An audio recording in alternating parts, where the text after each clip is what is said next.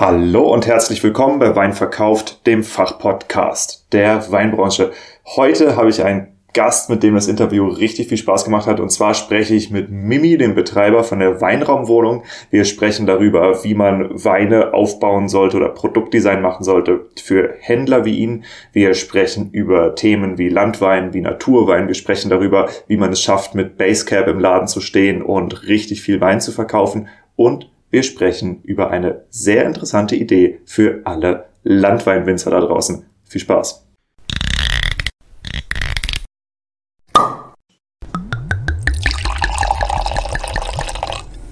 Wein gibt es nur, wenn die Winzerinnen und Winzer davon leben können. Deshalb untersuchen wir hier, wie man florierende Weinmarken aufbaut und wie du eine derart starke Nachfrage generierst, dass du deinen Wein nur noch zuzuteilen brauchst. Du hörst Wein verkauft, den Fachpodcast der Weinbranche, und hier geht es um die Kunst des Weinverkaufens. Wir sprechen über messerscharfe Positionierung, visionäre Verkaufstechniken, unterbewertete Nischen und entstehende Märkte im Wine-Business. Eben alles, was Entscheidungsträgern im Weinbau und angrenzenden Wirtschaftszweigen dabei hilft, profitable Vertriebskanäle zu erschließen, ihre Betriebe vernünftig auszubauen und zuverlässig neue Kunden zu gewinnen. Mein Name ist Diego, mein Podcast ist für alle gedacht, die in den Reben stehen und im Keller rumwuseln.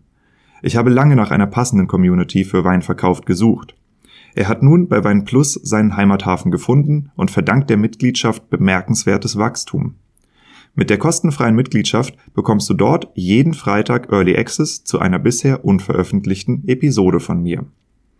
Daneben gibt es hier, also zum Beispiel auf Spotify oder Apple Podcast, jeden Montag brühwarme News der Weinbranche mit Neuigkeiten über Fördergelder, über Umsatzzahlen, Weinbaupolitik, Neubesetzung, Markteinführung und was uns sonst noch so betrifft in unserer Branche auf die Ohren. Also abonniere den Podcast, um am Ball zu bleiben. Dieser Podcast wird finanziell unterstützt von Amorim, dem Weltmarktführer in der Korkproduktion. Korken sind und bleiben das Verschlussmittel der Wahl für hochqualitative Weine. Und zwar nicht nur aus Kundensicht, sondern auch in Zeiten wie diesen, wo wir weltweite Lieferkettenengpässe haben und viele Verschlusssysteme eben gar nicht mehr so gut hergestellt werden können, weil die Lieferketten im Moment blockiert sind, zusammenbrechen wegen Krieg, wegen irgendwelchen Logistikschwierigkeiten.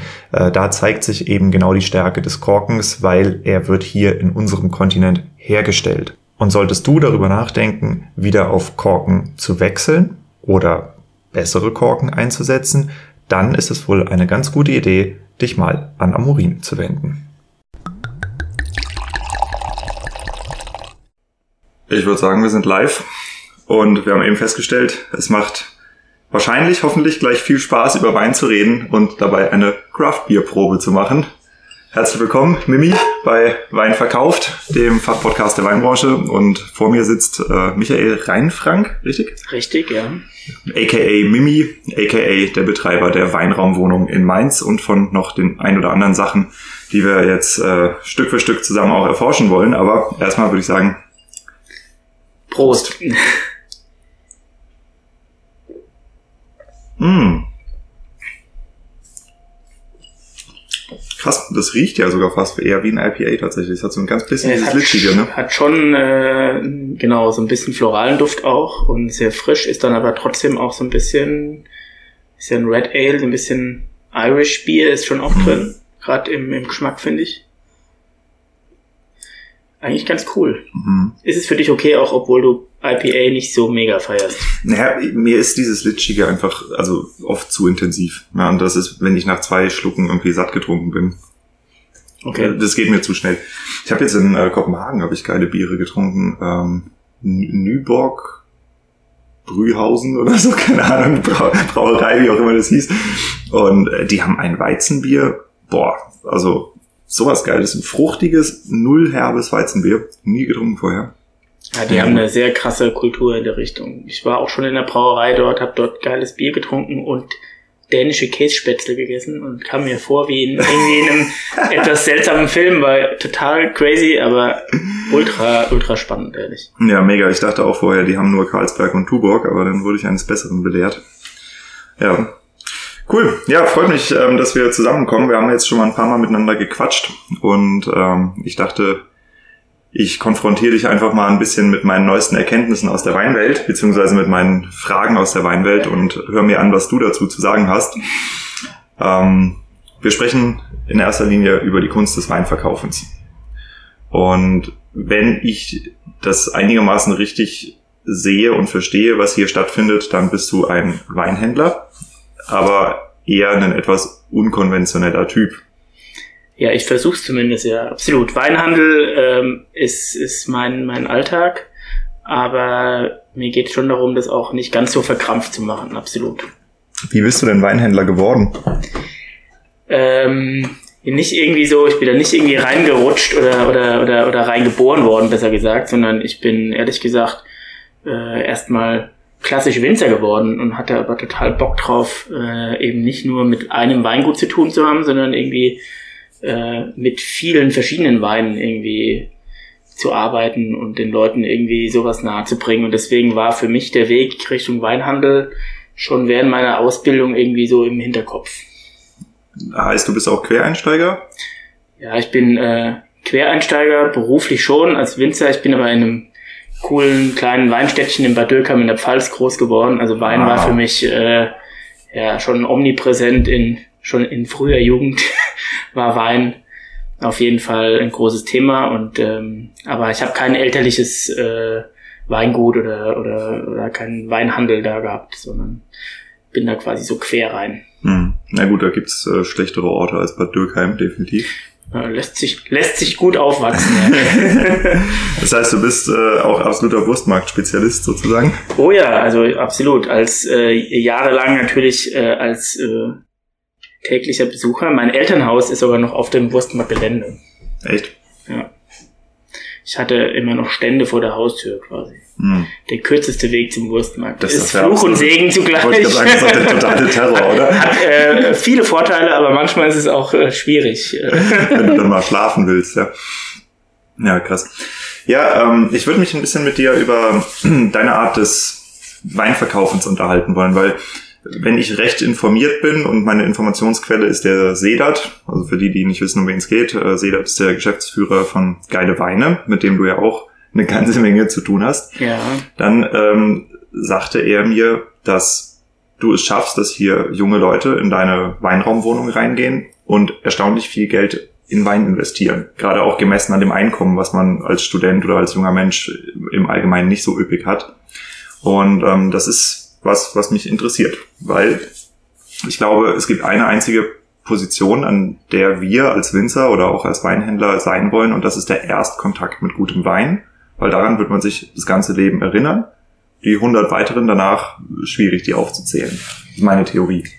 Das ist voll interessant, so habe ich es noch gar nicht gesehen. Also das mm, kann, kann ich gut nachvollziehen, die, die Idee. Ähm, und ich glaube, dass wir hier tatsächlich sehr viele Erstkontakte mit dem Thema Wein schaffen. Zumindest so Erstkontakte mit dem Thema Wein in nochmal so einer intensiveren Form, ja, als jetzt einfach irgendeine Flasche aus einem Discounter oder aus dem Supermarkt, die man vielleicht als Student öfter mal erlebt. Aber hier kommen schon viele junge Leute rein, die dann sich hier zum ersten Mal ein bisschen mehr mit dem Thema beschäftigen. Ja. Wie führst du einen Menschen an den Wein ran oder beziehungsweise wie guckst du überhaupt, wen du vor dir hast, mit welchem Wissensstand? Oh, das ist natürlich tatsächlich eine, eine ganz wichtige Frage auch für mich und auch wie gebe ich das an meine Mitarbeiter weiter? Wie findet man raus, welcher äh, Kunde äh, steht an welchem Punkt, äh, wen kann ich wie abholen? Das ist tatsächlich gar nicht so einfach in eine Formel zu packen, sondern das geht halt auch ganz viel über ein Gefühl und dann irgendwann auch über eine gewisse Erfahrung. Ähm, ich glaube, das Allerwichtigste ist, dass man nicht versuchen darf, oder nicht schon vorgefertigt irgendwie im Kopf hat, wie man jetzt jemanden zu Wein, äh, zu einem bestimmten Wein hinlenken kann, sondern dass man so wirklich ganz offen und ehrlich versucht, die Leute da abzuholen, wo sie sind äh, und sie halt auch quasi ernst nimmt. Also wenn einer auch nicht die richtige Sprache hat, dieselbe Sprache wie ich, äh, zu formulieren, was ihm schmeckt oder was er sucht, dann muss ich das halt trotzdem ernst nehmen und darf ihm nicht das Gefühl geben, dass das jetzt quasi schon ein Hinderungsgrund ist, den richtigen Wein zu finden. Sondern ich glaube halt so dieses, äh, den Kunden so richtig, äh,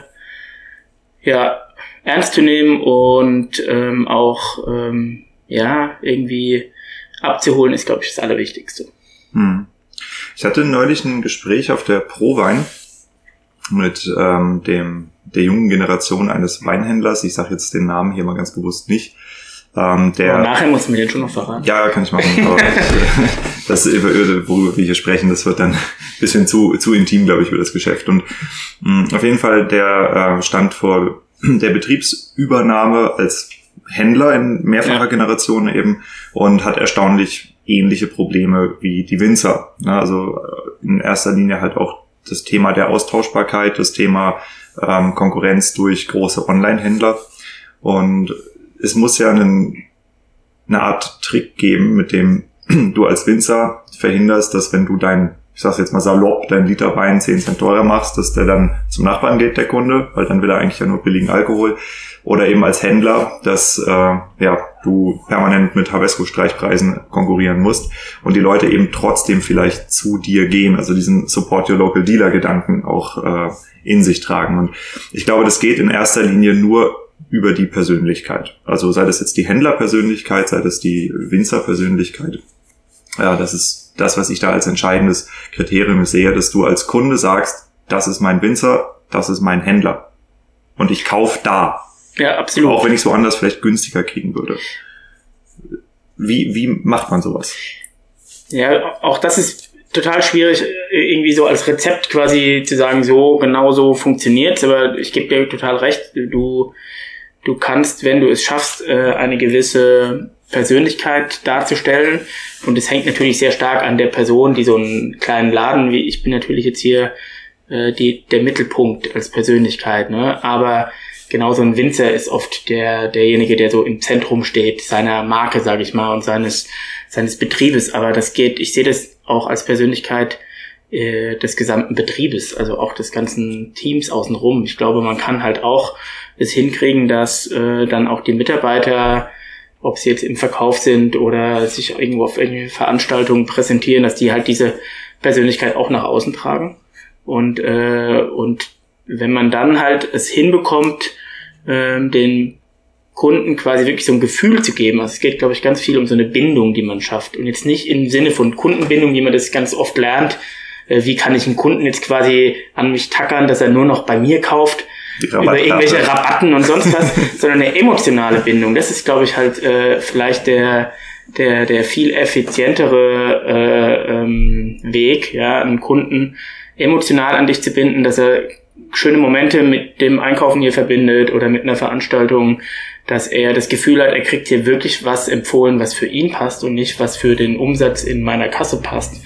Ich glaube, das sind so viele kleine Momente, die äh, am Ende ja viel, viel langfristiger und, und nachhaltigeren Erfolg quasi mit sich bringen. Ne? Und da muss man manchmal auch ein bisschen anders denken als ein ganz einfacher Betriebswirt, der jetzt immer nur den Umsatz machen will, sondern ich muss manchmal vielleicht auch Entscheidungen treffen, die ja vielleicht äh, in dem einen Moment mir ein paar Euro weniger Umsatz bringen, aber der Kunde ist zufriedener und hat vielleicht auch das Gefühl, dass er wirklich gut beraten wird. Hm.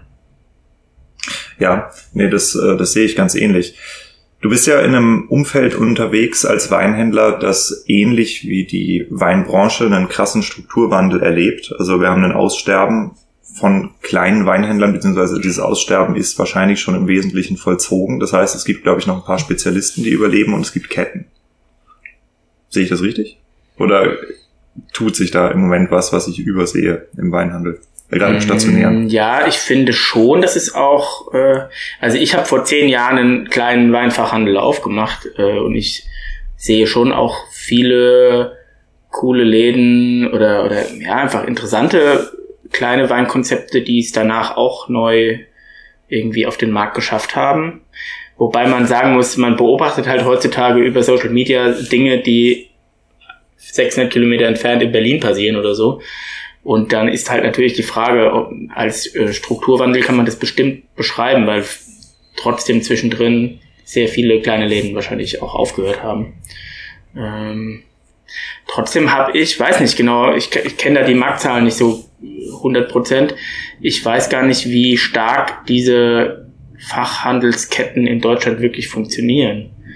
Ich bin mir, also natürlich gibt es die großen Sachen wie Schacks und ja, diese Vino-Weinmärkte und sonst was, was es so auf dem Markt äh, gibt oder gab.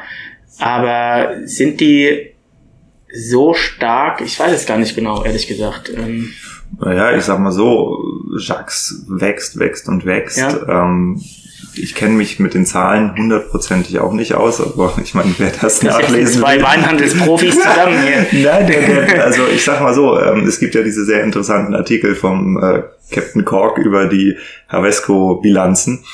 Ähm, und da taucht eben ja auch Jacques auf. Ähm, denen scheint es sehr gut zu gehen. Aber es ist eben auch tatsächlich ein Weinhandel, den ich noch irgendwo als, es, es ist eher ein Einstiegsweinhandel. Also das sind ja viele Massenprodukte, die da vermarktet ja. werden mit schönen Labels. Also da kann man ja jetzt nicht drum rumreden, sondern das ist einfach in den Größen, in denen es stattfindet. Äh, wenn du so viele Einzelfilialen bestücken willst, ähm, brauchst du Menge. Ja, absolut. Das ist, ist ja völlig klar. Äh, insofern, ich glaube, dass es diesen Konzepten sehr gut geht, wobei ich habe auch schon mit dem einen oder anderen Jacks-Geschäftsführer gesprochen, ähm, die gesagt haben, es gibt halt neue äh, ist ein Franchise, also es gibt neue Franchise-Verträge, die wesentlich unlukrativer sind. Ähm, die sagten auch, also heute würde ich das nicht mehr machen, aber keine Ahnung. Ich kenne die Verträge nicht, ich kenne die Realitäten von diesen Jacks Weinhandel, Weindepots auch nicht, aber da gibt's schon einige, die sind krass unterwegs. Also ich habe in München mit einem gesprochen, der macht mit einem Laden, lass den mal zwei, dreimal so, vielleicht zweimal so groß sein wie deins, macht er über drei Millionen Euro Jahresumsatz, was schon für eine Vinothek nicht schlecht ist. Ne? Und, ähm, ich würde sagen, es ist sehr gut. Ja, genau. genau. Ja. Das, das würde ich nämlich auch sagen, weil ich habe auch äh, einen Laden in der Größe geschmissen für einen Kascher Lebensmittelhandel. Und äh, ich weiß, wie viel Arbeit da drin steckt, wenn du auch nur ansatzweise an diesen Zahlen kratzt. Das ist absolut crazy. Ähm, insofern, die laufen gut, ne? aber du hast, glaube ich, auch andere Gewinnmargen dann, wenn du halt eben noch deinen äh, Franchise-Anteil abdrückst und so. Dafür profitierst du aber auch von dem Marketing. Ne? Also Absolut, du hast auch andere Dinge nicht, die man als Einzelkämpfer halt irgendwie alle selbst aus irgendwie sich äh, aus den Fingern ziehen muss oder organisieren muss. Ne? Die hast, du hast natürlich auch einiges an Support von deinem, hm. von deiner Struktur von oben. Ne? Also ist Fluch und Segen zugleich. Ja. Was ist denn das, der Daily Hustle eines Weinhändlers, den wir Winzer nicht so sehen tatsächlich. Also die Winzer, wenn die mich anrufen, äh, dann, äh, die, die haben irgendwie immer die Vorstellung, weil mein Laden um 11 Uhr öffnet, dass ich um 11 Uhr anfange zu arbeiten. Ne? Und äh, dass wir natürlich genauso wie, wie, wie ein Winzer ja auch nicht nur in seiner Vinothek oder im Keller arbeitet, sondern der hat ja auch so viele Sachen, die gar nicht immer so gesehen werden vom Kunden. So hast du natürlich als Weinhändler auch äh, rund um diese reinen Öffnungszeiten sau viel Arbeit. Ne? Und ähm, für mich ist der größte Hassel, dass eine Selbstständigkeit einfach äh, unglaublich äh, zeitintensiv ist. Und äh, nicht nur die Zeit, sondern auch im Kopf ähm, es einfach sehr selten die Möglichkeit gibt, mal komplett abzuschalten. Also für mich ist quasi eigentlich eher, das ist gar nicht unbedingt auf den Weinhandel spezifisch, sondern eher diese Selbstständigkeit ist für mich schon eine große Herausforderung. Obwohl ich es seit zehn Jahren mache, ist das, hat sich das nie verändert. Es ist immer noch anstrengend, finde ich. Aber würdest du dir ein anderes Leben wünschen? also wenn du, wenn du jetzt nochmal anfangen könntest. Also wenn ich jetzt nochmal einen Weinladen aufmachen würde, würde ich es äh, anders machen. Ich würde es nicht alleine machen. Ich würde das nächste Mal so einen Laden mit, wenn es geht, wenn ich die Möglichkeit habe, mit jemand anderem zusammen gründen und dann lieber äh, vielleicht auch in der ersten Zeit noch einen Teilzeitjob in einem Weingut annehmen oder sowas, um so ein bisschen äh, eine bessere Balance zu finden. Äh, aber ich bereue jetzt auch überhaupt nichts von dem Weg. Ne? Das ist einfach nur, äh, weiß nicht, ein Erfahrungswert, dass für mich dieses selbstständig Arbeiten einfach sehr kraftraubend ist und ich deswegen, glaube ich, ein bisschen versuchen würde, das anders zu dosieren. Aber ähm, ich bin sehr, sehr happy auch mit den Dingen, wie die die letzten zehn Jahre gelaufen sind. Also ich äh, ähm, bereue nichts, aber man lernt trotzdem viel dazu. Mhm, man geht auf den Zahnfleisch, ja. Manchmal, ja, das, nicht immer. Das merke ich jetzt nach meinem einen Jahr Selbstständigkeit tatsächlich auch schon. Also es ist, es kommt immer phasenweise, aber wenn es kommt, dann so richtig. Ja. Hm, wir waren beim täglichen Hassel eines, eines Weinhändlers. Und zwar äh, letztes Mal, als ich hier im Laden war, da hast du so, ich weiß nicht, ob das ernst gemeint war oder scherzhaft gemeint war, hast du mir erzählt von ungefähr 300 ungeöffneten Probierpaketen, die Oh ja, ja, ja, okay, das ist, äh, da, da, da stichst du äh, auf jeden Fall in die, in, äh, oder da drückst du auf den richtigen Knopf, das ist schon echt ein Thema. Ich krieg äh, vielleicht auch, weil wir natürlich ein Weinhandel sind, äh, der schon auch junge Leute anspricht, natürlich das schon die Weingüter, die auch vielleicht so eine Struktur oder so einen, so einen Generationswechsel machen oder sich irgendwie auch ein bisschen neu äh, erfinden, äh, dass die natürlich oft dann auch sich eher vielleicht einen moderneren oder jüngeren Weinhandel irgendwie als Partner wünschen, als jetzt vielleicht einen alteingesessenen äh, Altherrenweinhandel, sage ich jetzt mal ein bisschen überspitzt. Und deswegen kommen da ganz viele auf uns zu und schicken uns halt teilweise auch wirklich ohne uns vorher anzuschreiben, äh, irgendwelche Musterpakete und dann sind das echt teilweise extrem viele Musterflaschen und da ertrink ich manchmal phasenweise echt ein wenig. Und darunter leidet dann auch das äh, ja ein gutes ja, Antwortmanagement, sage ich mal, weil eigentlich würd, hätte ich schon den Wunsch und den Anspruch, jedem, der sowas schickt, auch irgendwie ein Feedback zu geben. Sei es jetzt äh, auch das Feedback, dass es leider nicht irgendwie in unser Sortiment passt oder so, aber das kriege ich ehrlich gesagt nicht so hin, wie ich das gerne würde. Hm. Ja, das kann ich mir gut vorstellen. Also ich habe ja ähm, jetzt fast zwei Jahre dann bei Winzer, wir Winzer die Akquise gemacht und ich habe am Anfang also die Akquise krass hochgeballert, also von der Quantität her, dann halt noch Praktikanten und Werkstätten eingestellt und wir haben Qualitätskontrollen gemacht. Also das heißt, wir haben uns von jedem Winzer so einen Querschnitt des Sortiments schicken lassen. Ey, das, Boah, das ist natürlich auch krass, wenn Das dann, waren zig Quadratmeter, die komplette, der komplette Flur stand voll mit Wein. Du hattest in der Mitte noch so einen halben ja, Meter Gehweg irgendwann. Und, und jedem, jedem der nichts mit Wein zu tun hat, dem du das erzählst oder der das mitbekommt, der denkt dann, oh, wie geil, was nee. für einen Megajob hast du denn? Und so. Dass halt auch nicht immer alles geil ist, was man da probieren darf, äh, ist noch die andere Seite. Ja, Punkt eins. Und ja. du kannst halt nicht jeden Tag irgendwie mit Kollegen fünf Flaschen Wein aufziehen. Also ich meine, das, das endet auch ein Desaster. Ich, ich erlebe das auch immer wieder, wenn mal jemand dabei ist bei so einem Probieren, der das nicht irgendwie beruflich nichts ja. damit zu tun hat und ich spuck dann die ganze Zeit die Sachen aus und dann, wie kannst du das denn ausspucken? So, ey, Leute, wie soll ich denn alles runterschlucken, was ich an äh, Zeug probiere? Wenn ich jeden, wenn ich um 10 Uhr morgens schon Wein probiere und nicht anfange, das zu trinken, dann habe ich ganz andere Probleme. Ne? Ja. ja. Ja, das ist auf jeden Fall äh, eine, eine große Challenge im Alltag eines Weinhändlers.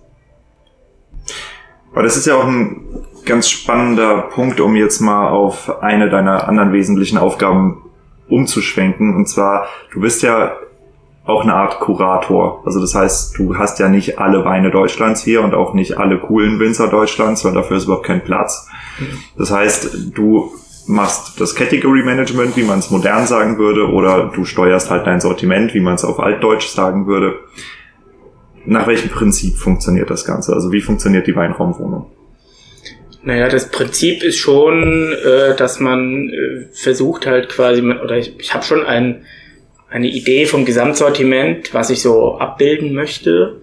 Ähm, zum einen natürlich nach ganz klassischen Kategorien von, von geografischen äh, Vorstellungen bis hin zu preislicher äh, Einordnung, dass ich, äh, ich habe, als ich den Laden aufgemacht habe, ganz klar für mich entschieden. Ich habe mir natürlich viele andere äh, Händler und Konzepte angeschaut und ich wollte ganz klar ja ein Laden für auch ein jüngeres Publikum sein äh, und deswegen war mir wichtig, dass ich hier nicht irgendwie zehn Weine unter zehn Euro habe und dann eine riesen Auswahl an super ja, High-End-Stoff, sondern dass ich es genau andersrum machen möchte. Ich möchte ja eher, ich habe um die 100 Weine unter 10 Euro oder bis 10 Euro und dann einige äh, drüber, so dass die Leute mehr Auswahl haben für den Wein, den sie selber trinken. Und diese Kategorie 10 Euro oder heute vielleicht 12 Euro plus ist dann eh oft eher eine Kategorie, die ähm, für besondere Momente, Anlässe, für Geschenke und so interessant ist. Da braucht man aber, glaube ich, nicht dieselbe Auswahl. Also jedenfalls für mein Konzept. Also das ist so eine prinzipielle Entscheidung, die ich äh, damals getroffen habe. Und die zieht sich bis heute so durch. Wird vielleicht ein bisschen von der Naturwein-Ecke verändert, weil da die Preisstruktur anders ist. Aber das sind so Dinge, die halt äh, mit reinfließen und genauso aber auch äh, Nachfrage, was finden Kunden interessant. Also es fließen extrem viele Dinge mit ein. Tatsächlich ist mein eigener Geschmack äh, einer der geringsten Faktoren äh, für die Auswahl. Hm. Ja, der Sedat sagte über dich, dass du einer der wenigen Menschen bist, der tatsächlich ein Sortiment nicht nach dem eigenen Geschmack aufbaut. Und mir begegnet das auch immer wieder.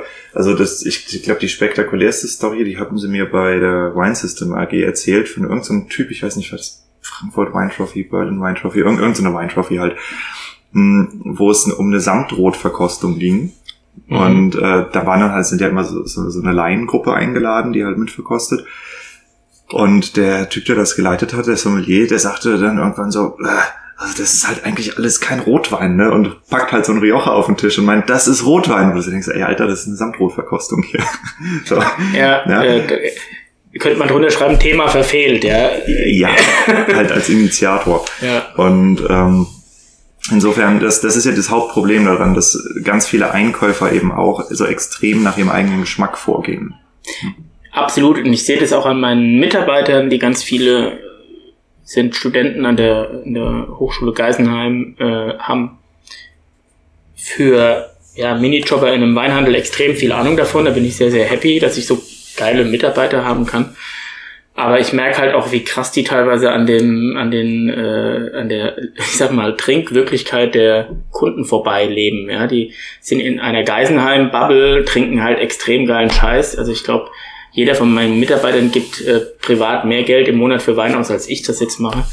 Ähm, und äh, trinken halt saucooles Zeug. Ähm, aber das hat halt nicht immer auch was mit dem zu tun, was jetzt wirklich die Kunden, die wir hier haben und die ich auch bedienen will. Also ich möchte hier nicht, ich möchte keine Freak-Weinhandlung sein, die nur Leute abholt, die ganz tief im Thema drin sind, sondern ich möchte, wie du es vorhin gesagt hast, auch ein Laden sein für einen Erstkontakt. Menschen, die Bock haben auf Wein, aber vielleicht noch keinen Zugang dazu haben, die sollen den hier finden können. Und das geht nicht mit dem ausgeflipptesten Naturwein oder dem total verrücktesten Lagenriesling oder so, sondern da musst du halt anders anfangen. Hm. Ich finde, das ist ein interessantes Wort, was du gerade gesagt hast. Ich glaube, Trinkrealität hast mhm. du das genannt. Wie würdest du denn die Trinkrealität der meisten da draußen beschreiben? Die ist tatsächlich auch unterschiedlich. Die ist jetzt nicht äh, irgendwie so ähm, auf einen Punkt zu bringen.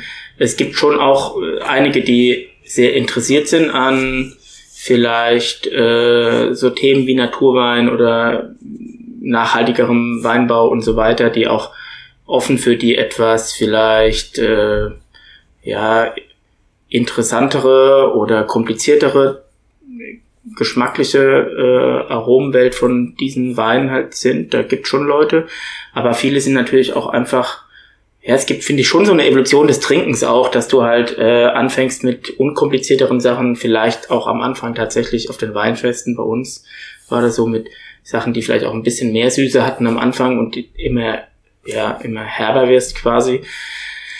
Äh, also insgesamt geht es, glaube ich, darum, dass du einfach da eine gewisse Offenheit hast, diese Leute da abzuholen, äh, wo sie sind und womit sie Spaß haben. Und dafür musst du halt eine gewisse Breite haben, glaube ich. Ähm, ja, also ich würde jetzt auch, will meinen Mitarbeitern auch nicht sagen, ihr dürft jetzt den Leuten nicht irgendwie einen Naturwein anbieten. Äh, wenn das funktioniert, finde ich das geil. Ja? Ich trinke das ja auch gerne und finde das ein spannendes Thema. Aber ich mag halt diese Dogmen nicht, dass man quasi in einem Thema irgendwie oder nur das Thema nach vorne schiebt und sagt, das ist der einzig richtige Weg jetzt. Äh, hm. So muss Wein schmecken, ja.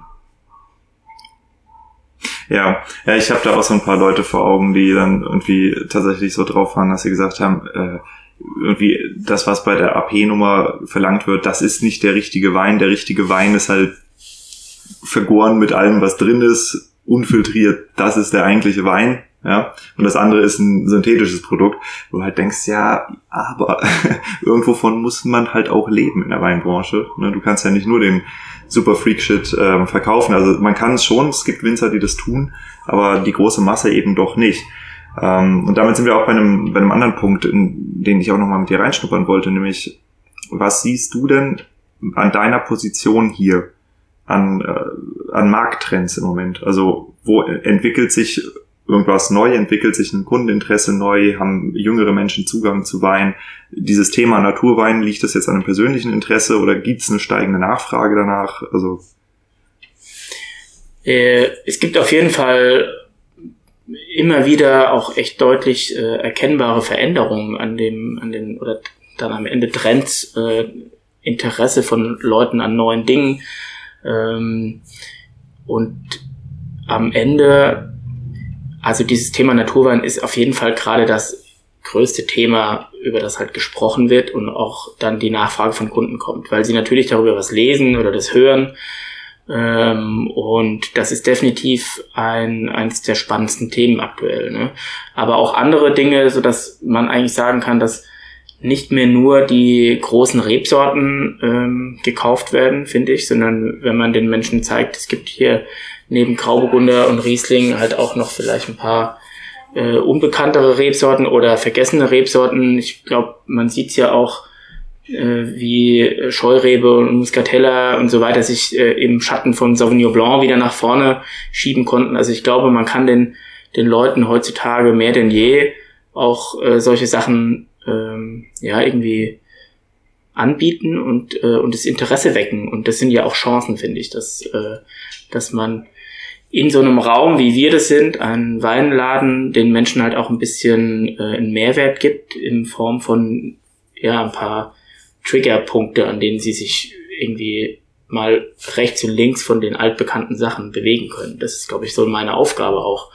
Ähm, ne, schon auch die Sachen anbieten, die sie, wo sie wissen, was sie kriegen und happy sind. So, ah ja, will ich jetzt einfach mal einen trockenen Grauburgunder fertig aber vielleicht halt auch zu sagen, ja, probier doch mal ein Auxerrois nebendran oder so. Ist auch eine Burgundersorte, aber kennst du noch nicht so. Hm. Nur als ein Beispiel, ja. Oder probier doch mal vielleicht was Neues wie ein Piwi oder ein Naturwein.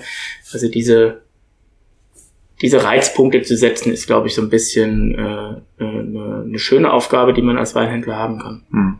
Machst du das intuitiv oder ist dein Sortiment quantitativ gestaltet, dass du sagst, auch so und so viele klassische will ich so und so viele Naturweine haben? ja, ein bisschen eine Struktur gibt schon, gibt dann auch mal so Momente, wo man ein bisschen mehr am Sortiment arbeitet. Äh, so meistens mal nach Weihnachten äh, ist immer so ein bisschen ein Ruhepunkt. Äh, und dann sitzt man vielleicht auch schon mal da äh, mit Stift und Papier und macht so ein bisschen strukturell, wie viele ähm, Weine in der Kategorie habe ich, wie viele in der und da, da fehlt mir eigentlich was und so. Aber ehrlich gesagt, ich habe jetzt keine Excel-Tabelle, wo ich dann merke, da fehlt mir eine Reihe und dann kaufe ich jetzt gezielt das ein, sondern äh, ich kaufe auch ganz oft am Ende andere Sachen ein, als ich mir vorgenommen habe, wenn ich ein Weingut besuche, weil ich dann halt irgendwas Spannendes ähm, ins Glas bekomme, mit dem ich gar nicht gerechnet habe. Und wenn ich das spannend und geil finde, nehme ich das mit und äh, und ja, das ist ja eine, eine geilere Geschichte, kann man den Kunden nicht erzählen. So hm. äh, den den Wein hatte ich gar nicht vor mitzunehmen, aber der war so cool, der musste ins Regal. Äh, also das das saugen die Leute ja auf. Ja, ja, ja klar. Das genau, ist, ja. Das kommt gut an. Ja, ja ich habe ähm, auf dem Weg hierher auch darüber nachgedacht, wie man Sortimente zusammenstellt. Und äh, ich habe mich an was erinnert. Ich glaube, das war Spotify, worüber ich das gelesen hatte. Nämlich die ähm, haben angefangen damit zu experimentieren, wie viel neu, und zwar in dem Fall im Sinne von Musik, äh, ist der ist der optimale Prozentsatz, damit Leute das Gefühl haben, etwas Neues, also neues Terrain zu beschreiten, ohne dass sie sich komplett verlieren und irgendwo landen, wo sie sich mhm. nicht mehr auskennen. Und die haben dann halt irgendwie halt in die Musik, die du geliked hast, haben sie dann irgendwie fünf Prozent neue Lieder reingespielt, also Empfehlungen von sich aus, dann war zehn Prozent, zwanzig Prozent, dreißig Prozent und haben halt geguckt, okay, wie lange hören die Leute das, bevor sie von selber wieder umschalten. Und äh, die haben tatsächlich einen statistisch sehr genauen Prozentsatz herausgekriegt, wie viel Neuheit die Menschen am Boah, geilsten finden. Machst mich mega neugierig, diese Prozentzahl zu hören. Wir können sie gleich googeln, wir können sie googeln, das ist überhaupt kein Problem. Nee, aber äh, ist total spannend. Also ich kann das ja. voll gut nachvollziehen, dass das äh, in, in einem bestimmten Maß total äh, ein angenehmer Reiz ist für die Menschen, aber wenn es zu viel ist, mhm. dass sie dann auch das vielleicht so ein bisschen so ein verlorenes Gefühl haben oder so, so ein bisschen überfordert so sind damit vielleicht auch. Über den, über den Tellerrand hinausschauen. So mit einem Bein stehst du noch geschmacklich da, wo du dich auskennst und ja. mit einem Bein gehst du mal trübe Brühe saufen. Ja. ja. Ähm, ich glaube, ich glaube, dass, also, dass diese Erkenntnis, ähm, übertragbar ist über Branchen hinweg tatsächlich. Also ich, ich habe es noch nicht getestet, aber das ist was, da würde ich fast die Hand für ins Feuer legen, dass diese Prozentwerte genauso auf Weinsortimente wie auf Musik anwendbar sind, weil es ist ja im Wesentlichen ist es beides eine Art Konsumgut geworden, auch Musik ist ein Konsumgut und es ist auch beides eine Art Rauschmittel. Ja, also ja es, es teilt beides, sich, wollte ich gerade sagen, es ist beides so ein, so ein körperlicher Reiz. Es teilt ja, sich extrem ja. viele Attribute, Musik und Wein. Das ist, äh, das ist so deckungsgleich tatsächlich in dem, was es für uns tut. Ja. Ja.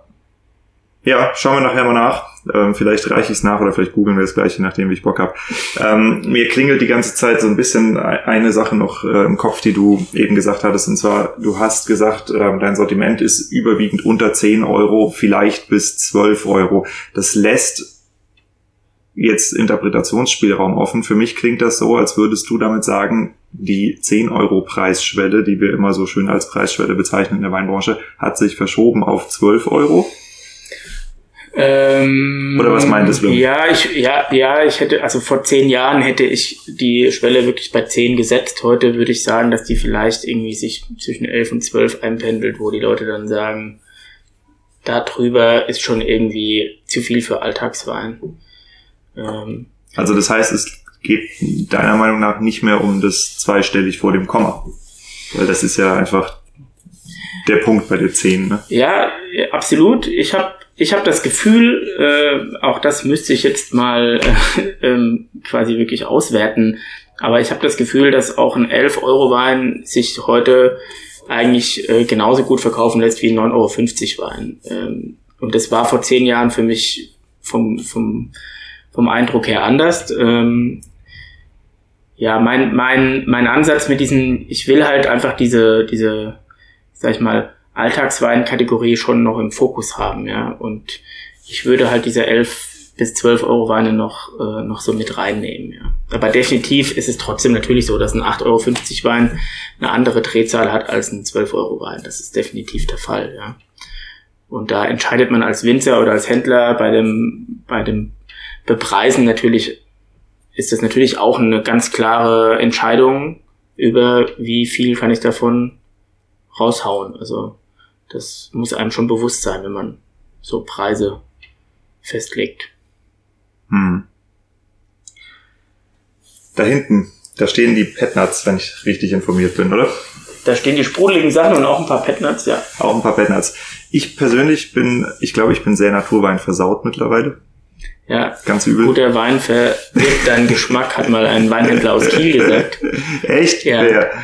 Äh, der, Herr Marxen. Marxen, du kennst ein, den Marxen? Ja klar, der hat ein, der hat ein super schönes Poster, da steht yeah. drauf, guter Wein verdirbt deinen Geschmack. Das hängt bei mir zu Hause in, im, im, überm Esstisch, Witzig. weil ich ihn auf der Prowein äh, ähm, an irgendeinem Stand haben wir gleichzeitig Wein probiert.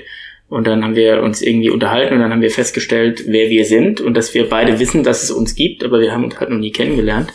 Und dann habe ich ihm erzählt, dass ich seine Poster und seine ja, Sachen, die er so digital macht, Bilder und so, dass ich das alles ziemlich geil finde. Und glaube ich, eine Woche später kam eine Posterrolle an und er hatte mir einen Poster geschickt. Ja, optimal. Fand ich sehr geil, ja. Witzig, ja, meine, meine Großeltern haben, äh, ich würde sagen, so 500 Meter neben seinem einen, ich glaube, der hat zwei oder drei Läden gehabt, neben dem einen Laden, äh, gewohnt. Also ich war da auch ständig drin. Der hat so witzige Sachen verkauft. Der hatte auch so Junghenne-Eier und alles mögliche. Also einfach nur so ein fancy Sortiment für ja. Leute, die abgefahrenes Zeug kaufen wollen.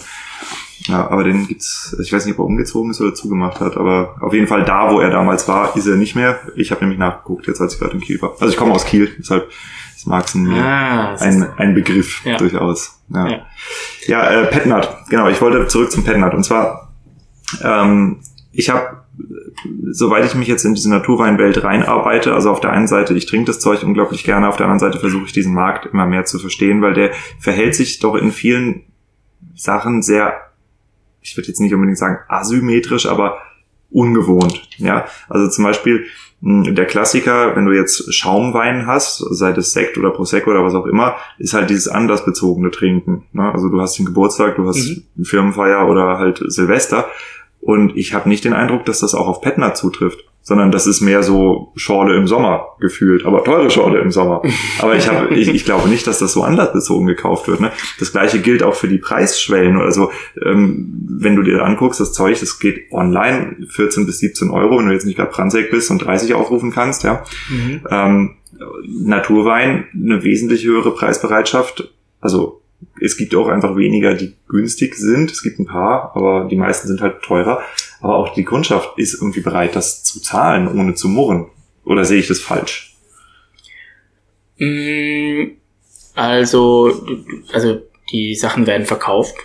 Und der, das, was der Markt bisher äh, quasi hergibt an Wein und an Weingütern, die das machen, und die Kunden, die das äh, gerade irgendwie kaufen, das passt gerade, glaube ich, ganz gut zusammen. Deswegen kriegen, das sind eher vielleicht ein paar Kunden zu viel da für manche Weingüter, so dass sie auch eher ausverkauft sind. Also ich sag mal, mir als Weinhändler ist es jetzt mit Naturwein das erste Mal passiert, dass ich quasi Wein zugeteilt bekommen muss oder zugeteilt bekomme und ich vorher quasi was reservieren muss und dann, äh, also das habe ich jetzt vorher in den in den äh, normaleren äh, Bereichen der Pfälzer und rheinhessischen Weingüter oder so, mit denen ich viel zusammenarbeite, nicht erlebt. Da habe ich das gekriegt, was ich wollte. Äh, vielleicht war mein Wein irgendwann ausverkauft, aber so, dass jetzt irgendwas zugeteilt worden ist, das ist für mich jetzt quasi ein neues Terrain. Und äh, deswegen geht es, glaube ich, gerade sehr gut auf, auch mit der Preispolitik, die da gefahren wird. Ich glaube, dass das aber sich schon auch nochmal verändern wird, weil es ist jetzt auch keine Rocket Science Naturwein zu machen. Also es natürlich steckt da auch viel, viel Herzblut und viel Idee drin, aber ich würde mal prophezeien, dass auch manch ein größerer Winzer, wenn er, wenn er äh, sich damit beschäftigt, auch in der Lage ist, in größeren Mengen trinkige Naturweine zu machen, sage ich mal, von Stil. Hm. Und äh, ähm, ja, es gibt schon auch, glaube ich, gute Argumente von Pro, also wenn man, ich bin ja selbst auch Winzer, also man könnte Naturwein auch günstiger produzieren, als es aktuell auf dem Markt angeboten wird. Hm. Und da wird vielleicht dann mittelfristig auch manch ein Preispunkt verschoben werden, den Naturwein aktuell hat. Ja, das definitiv. Könnte ich mir vorstellen. Also ich glaube nicht, dass das immer so bleibt, wie es jetzt ist. Nee, nee, nee, nee, auf gar keinen Fall. Aber man kann sich jetzt noch gut etablieren in dem Markt, ähm, vor allem halt, wenn man sich im hochpreisigen Sortiment, Sortiment etabliert und auch die ersten, zu den ersten gehört, die da sind, ähm, dann bleibt man da eben tendenziell auch eher als Leute, die halt später dann günstig einsteigen müssen. Ja. Ähm, aber mir ist ein relativ interessantes Phänomen begegnet. Also ich habe mit sehr, sehr vielen Jungwinzern zu tun. So die typischen Weingüter, mit denen ich zusammenarbeite, da sind Nachfolger zwischen 27 bis 35. Ich wollte gerade fragen, wie lange jemand für dich ein Jungwinzer ist. ja, keine Ahnung. Ich finde, der, der Generation Riesling-Ansatz ist da irgendwo sinnvoll, also alles, was unter 35 ist. Aber es gibt eben auch Jungwinzer, die halt mit 60 zum Weinbau kommen.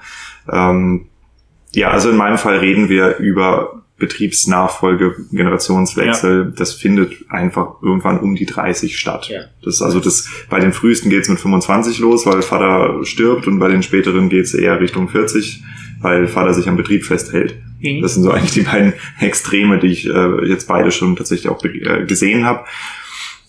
Ja, und auf jeden Fall, da gibt's dann einige, die kommen halt überwiegend aus Weingütern, die machen gute klassische Weine. Ja, halt gut, aber die spielen das Lagenspiel, wo andere einfach bei der gleichen Lage das zehnfach aufrufen können. Und dann kommen die irgendwie auf die Idee und sagen, ja, ich mache jetzt mal hier unfiltriert irgendwas. Ne? Ein paar von den Weinen habe ich dir auch mal zukommen lassen. Ich habe vom Yannick Barth, diesen mhm. Gewürztraminer, den hatten wir getrunken. Das Zeug ist ja spektakulär geil. Und der steht halt da und sagt, ich weiß überhaupt nicht, wie ich das verkaufen soll. Ne? Und auf der anderen Seite steht jemand wie du, der sagt, im Moment gibt es wahrscheinlich eher eine Unterdeckung am Markt als eine Überdeckung. Wie passt das zusammen? Oder was, was, was soll man einem Jungwinzer, der, einem älteren Winzer, ist ja völlig egal, mir hören halt eh nur Jungwinzer zu, ähm, was sagt man dem, wenn der Bock hat, solche Experimente zu machen, aber sein Wein nicht los wird? Boah, ist natürlich nicht, nicht so mega einfach. Also du kriegst es jetzt auch nicht irgendwie im Fingerschnipp verkauft. Ähm, das glaube ich auch nicht. Ich glaube, da gehört aktuell dazu, dass du dir irgendwie relativ schnell auch ein gutes Netzwerk aufbauen musst, weil diese Naturweinszene, sage ich mal, ist schon ein sehr kleines Netzwerk aktuell noch, zumindest jetzt zahlenmäßig von den Personen. Da sind viele kennen sich, treffen sich auf denselben Veranstaltungen oder auf vielleicht auf Naturweinmessen und so weiter. Und da muss man halt versuchen reinzukommen oder rein reingehen aktiv um quasi dann äh, mit drin zu sein. Und dann wirst du auch, äh, wenn du gutes Zeug machst, glaube ich, schon auch von den entsprechenden Naturwein-Shops auch genommen, weil die haben genauso wie wir anderen Weinhändler auch immer einen gewissen Durst, auch was Neues zu entdecken. Ja? Hm. Und ähm, deswegen glaube ich, das ist wahrscheinlich der effektivste Weg, ne? Äh, über Händler. In diese, in, in diese Netze reinzugehen, ja, über Oder Händler. Ähm, ich glaube schon, dass, ja, das ist ja eine, eine Szene, ne, in der sind äh, Händler, Sommeliers, Gastronomen und auch ein paar Weinfreaks, die dann so mitschwimmen, wie so Groupies bei einer Band, sind auch zwischendrin immer so ein paar, die eigentlich gar nichts beruflich damit machen, die aber trotzdem da drin mhm. sind, ne, wie in so einem Bandraum nach einem Konzert, wo dann irgendwie immer doch drei, vier Leute hocken, die da eigentlich gar nicht hingehören. Ich dachte, das ist dein Kumpel. Ich kenne ihn überhaupt nicht. Ja, wer ist das? Also, ich war auch schon mal so bei, so bei einer Band in so einem Raum hm. gehockt und äh, keiner, keiner hat eigentlich gecheckt, warum ich da bin. Und äh, ja, aber ich glaube halt in diese Netzwerke reinzukommen, ist äh, der Schlüssel, um äh, dann auch quasi, weil du brauchst, ähm, du brauchst quasi diese Plattform, um kommuniziert zu werden. Über dich muss irgendwie geschrieben werden in, in, in, den sozialen Netzwerken. Äh, dein Wein muss irgendwo getrunken werden von Leuten, die wieder das quasi streuen.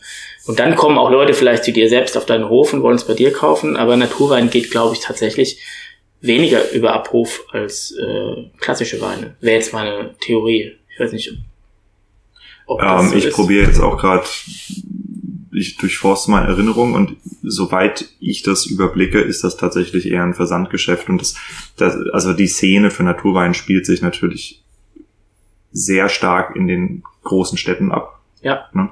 ja. Ähm, also ich meine, Typen wie Billy Wagner oder so, das ist halt symptomatisch für die Naturweinszene. Ähm, ja.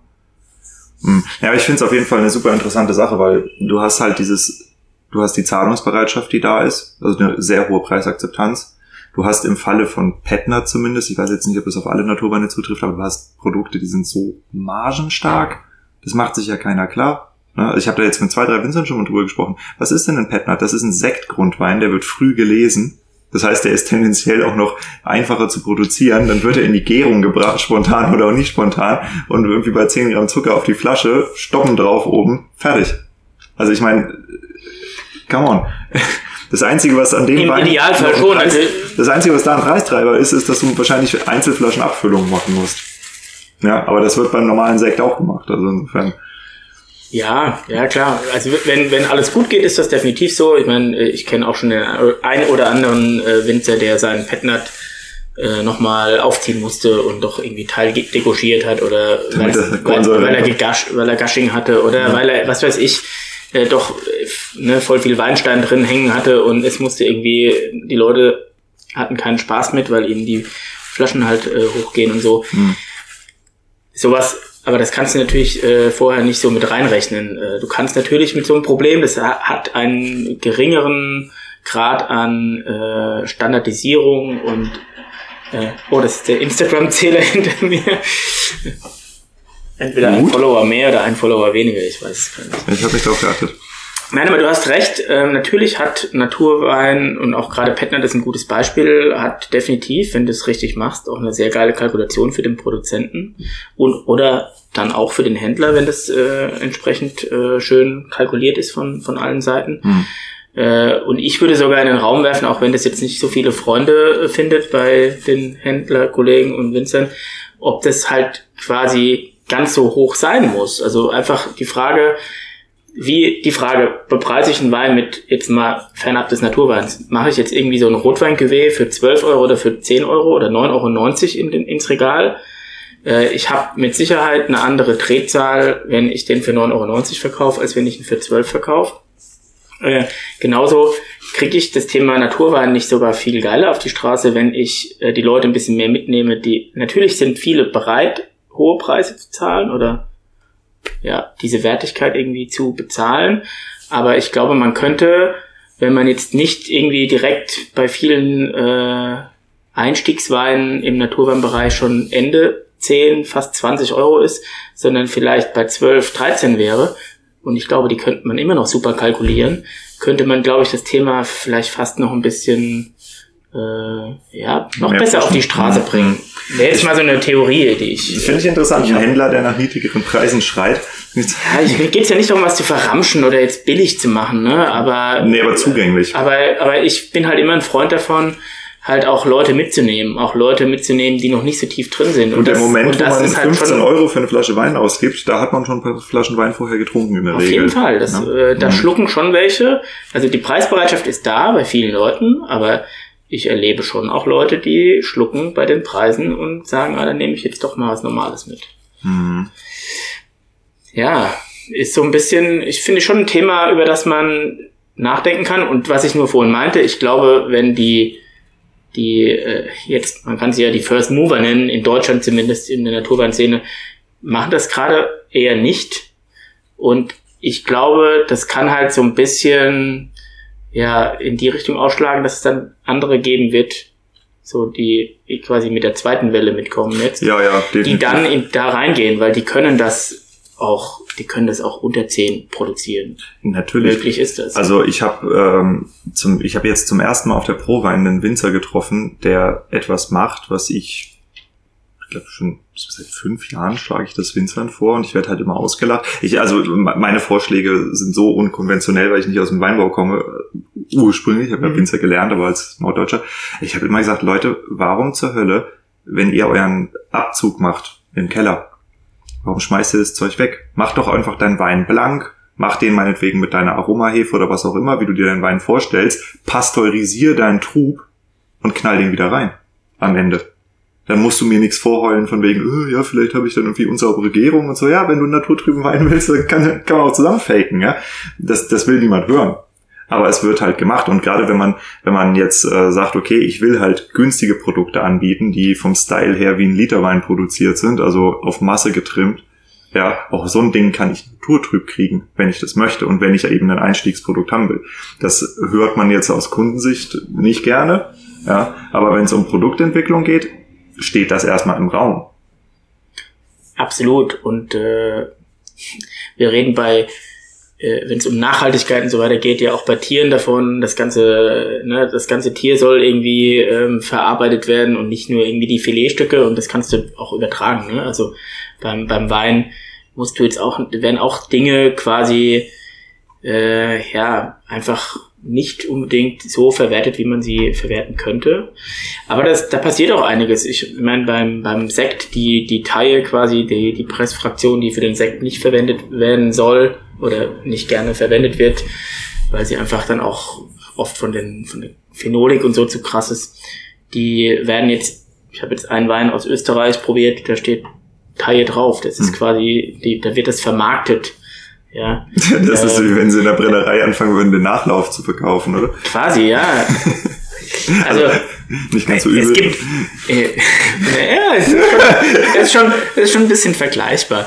Nein, aber ähm, ich will nur sagen, du hast vollkommen recht. Man kann definitiv halt auch äh, sich da äh, eigentlich noch viel mehr einfallen lassen, wie man ähm, ja trotzdem gute Produkte herstellt. Ja, einfach ne? die Absolut. Idee, dass, also da, bei dem, was ich da vorschlage, geht es ja nicht darum, dass das jetzt der crazy Naturwein mit allerhöchsten Moralstandards ist, sondern dass du einfach ein naturtrübes Produkt produzierst, das aber nicht zu 20.000 Liter Essig bei dir im Tank führt.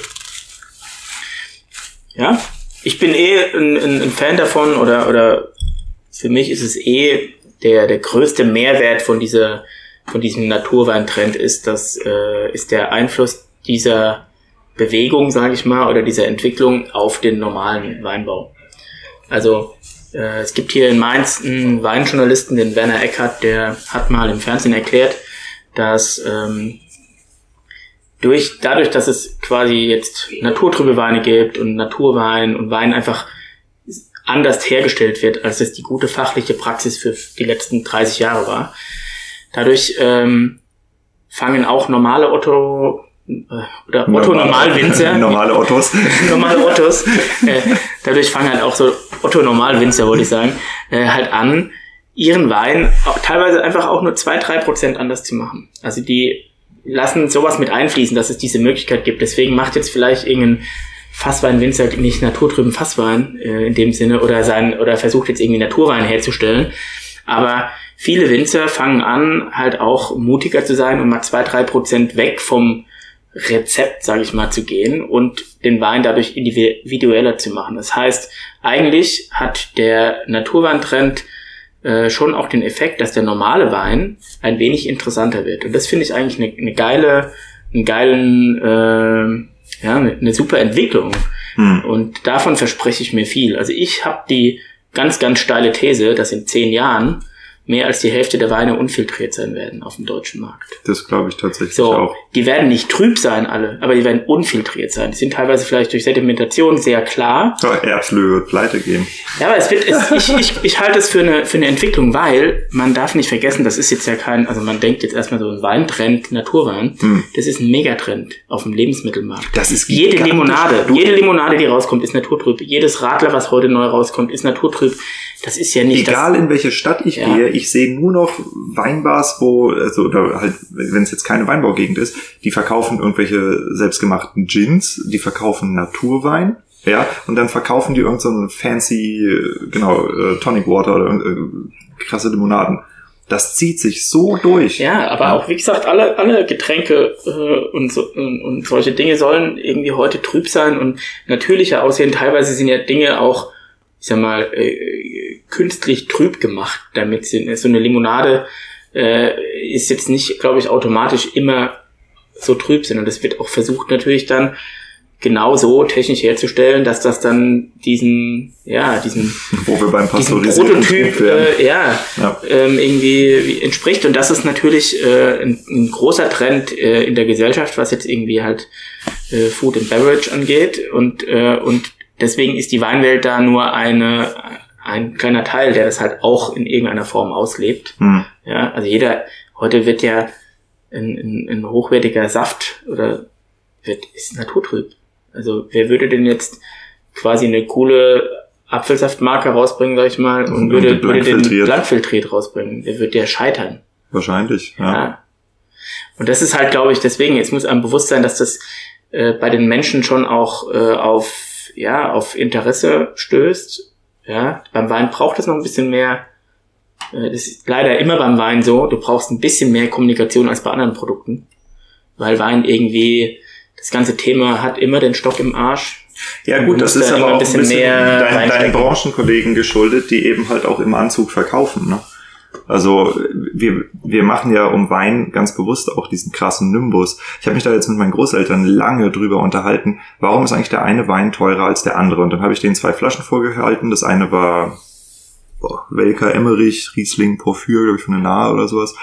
Und dann halt irgend so ein junges Weingut mit so einem bisschen blumigen Etikett und von der Weinqualität, wenn du den halt blind probierst, ich könnte da jetzt keinen großen Unterschied feststellen, ehrlich gesagt, aber im Preis ist es ein massiver Unterschied. Also es ist 100% mehr, beziehungsweise, ne, also schon, schon 50% weniger dann.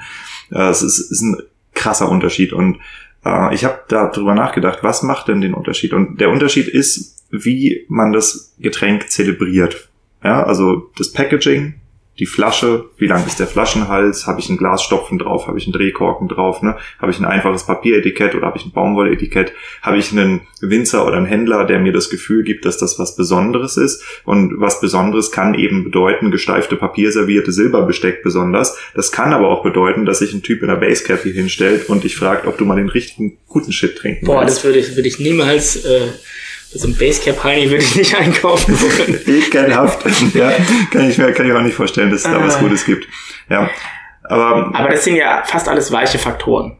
Was ja. meinst du damit? Ja, also äh, das, da geht's ja um die Emotionen, um Ich meine, im, Endeffekt ist es ja, doch beides einfach nur ein gepresster Traubensaft, der ein bisschen vergoren absolut. ist. Absolut. Und es gibt aber halt verschiedene Kunden oder also Persönlichkeiten. Ja. Menschen ticken anders. Der eine ist ein sehr rationaler Mensch und der braucht Fakten. Und dem musst du dann sagen, warum ist dieser Wein teurer? Das muss, keine Ahnung, der hätte gerne jetzt irgendwie einen Analysewert, der ihm quasi erklärt, der Wein ist teurer, weil der hat, keine Ahnung, diesen, diesen Inhaltsstoff, den der andere nicht hat oder so. Und andere Menschen freuen sich total darüber, einfach zu erfahren, wer steckt dahinter, was für eine Leidenschaft steckt drin, keine, weißt du, die, genau diese Soft Skills quasi oder diese soften Faktoren, die du gerade so ein bisschen aufgezählt hast, das sind ja Dinge, die bestimmte Menschen auch total ähm, ja, irgendwie abholen und triggern und deswegen dann auch ihnen das Gefühl gibt, okay, dann ist der Wein für mich dann auch mehr wert, ja.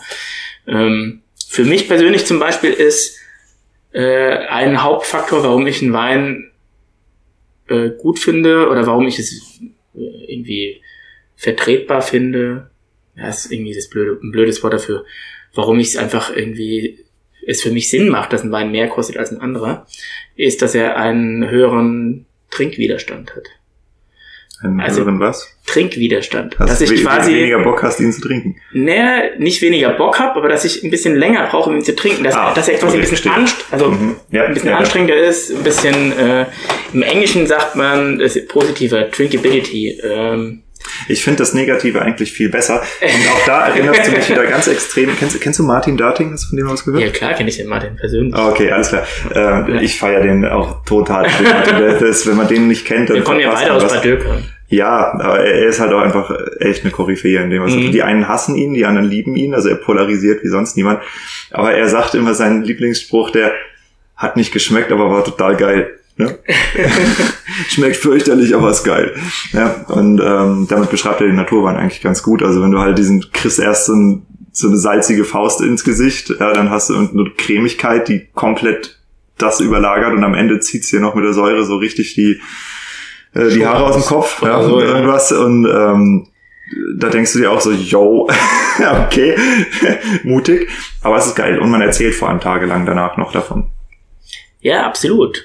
Absolut. Und es ist ja äh, so bei vielen anderen Getränken auch so. Also ähm, das ist bei Craft Beer vergleichbar. Also ein, ein Craft Beer ist oft auch ein bisschen anstrengender zu trinken, hat aber mehr Eindrücke, bleibt vielleicht bei dir mehr hängen als aber bei einem Durchschnittspilz. Ich bin ein IPA-Fan und weiß es nicht. Äh, vielleicht weiß es noch nicht.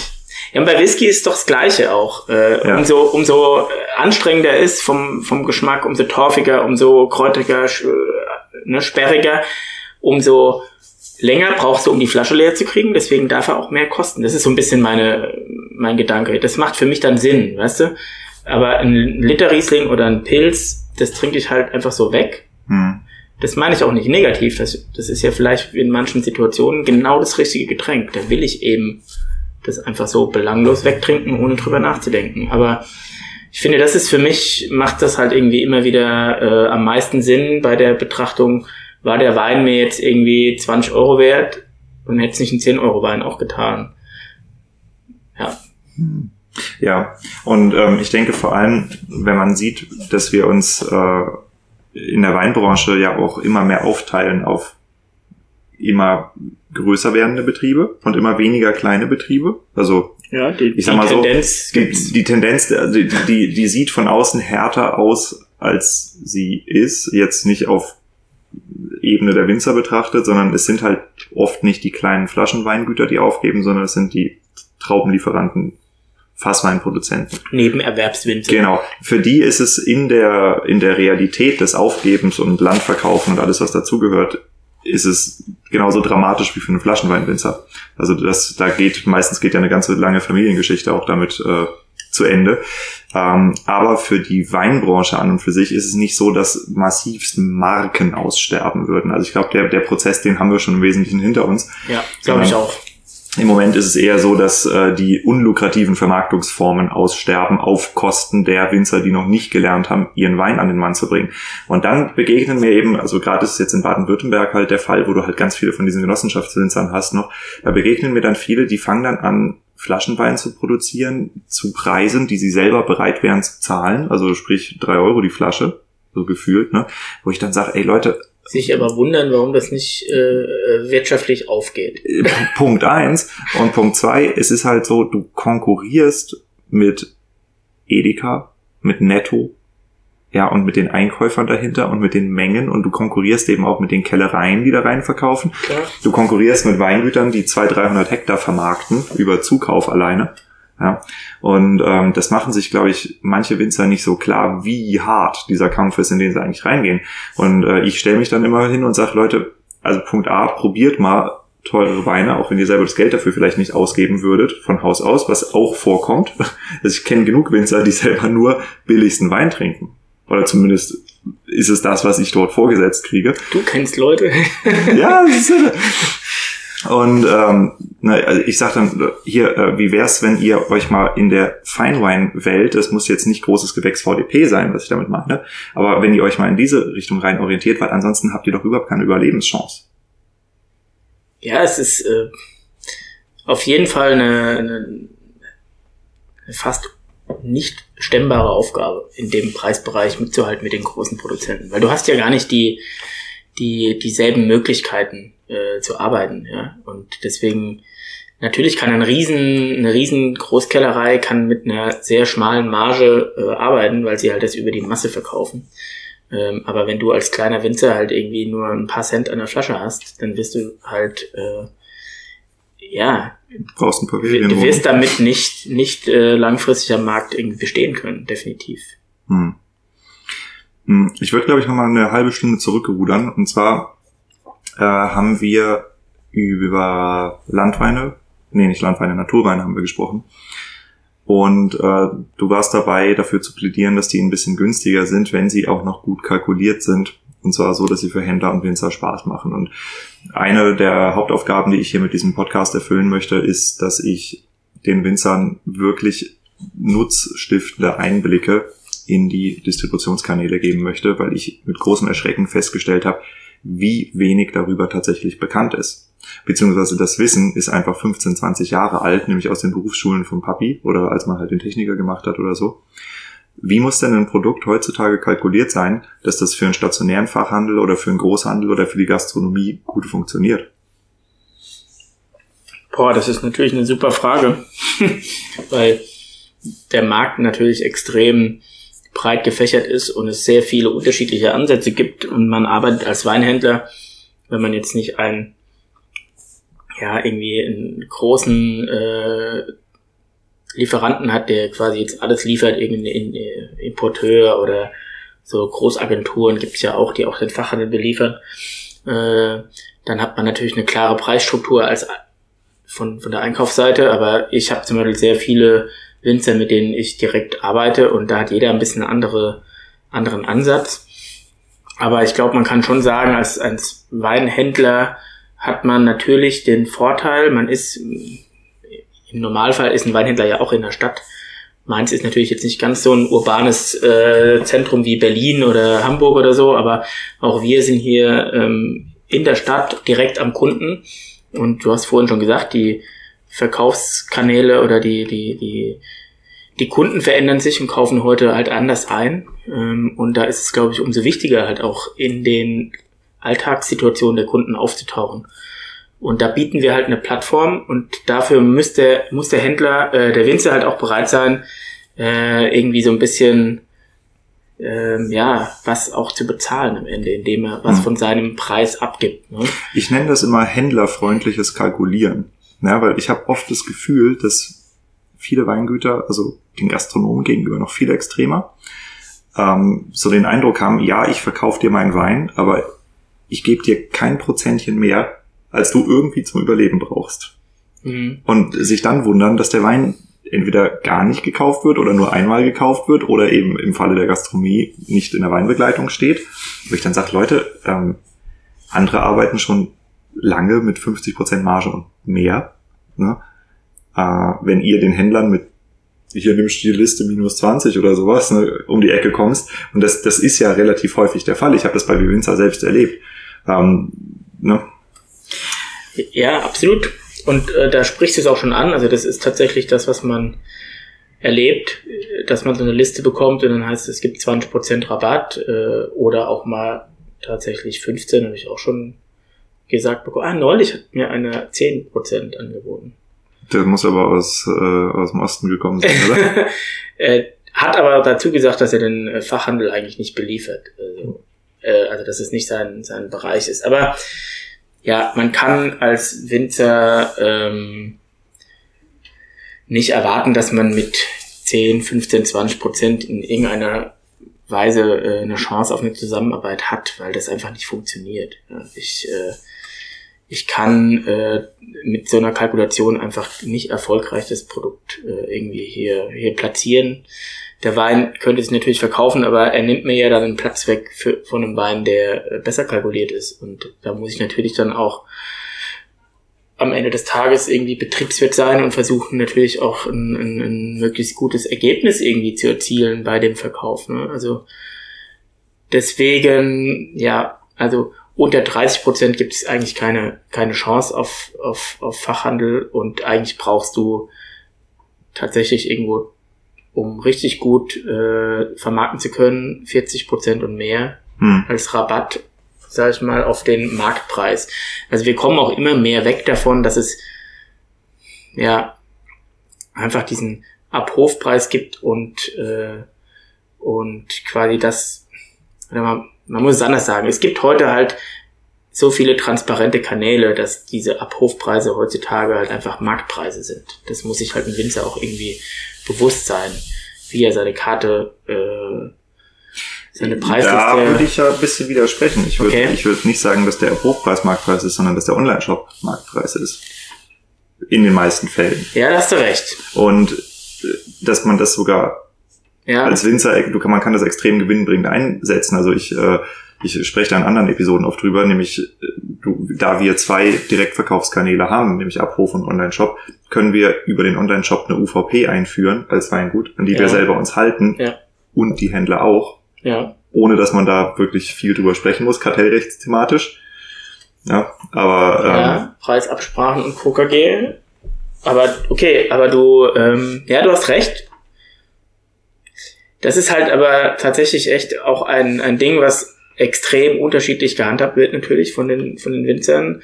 Und da brauchst halt eigentlich irgendwie eine gescheite Strategie, glaube ich, für den Produzenten, um erfolgreich über mehrere Kanäle zu verkaufen. Ne? Also wenn du halt äh, quasi Handel, Gastronomie und so weiter beliefern willst, gleichzeitig ab Hof und einen Online-Shop machst, dann musst du halt äh, dir echt sehr gut überlegen, wie du die Preise kommunizierst.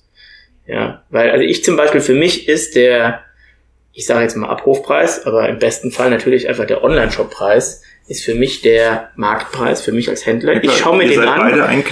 Ich schaue mir den an und wenn ein Wind, ja, aber auch für mich ist es auch ein äh, von der Ethik her ein Marktpreis. Also für mich, wenn der Winzer den Wein ab Hof für 8,50 Euro verkauft, dann würde ich den Wein never ever drunter verkaufen. Das ist für mich die Wertigkeit dieses Weines, die mir der Produzent quasi mitgibt. Wenn ich der Meinung bin, der Wein ist 8,50 nicht wert und ich würde ihn lieber für 57 verkaufen, dann kaufe ich den nicht ein.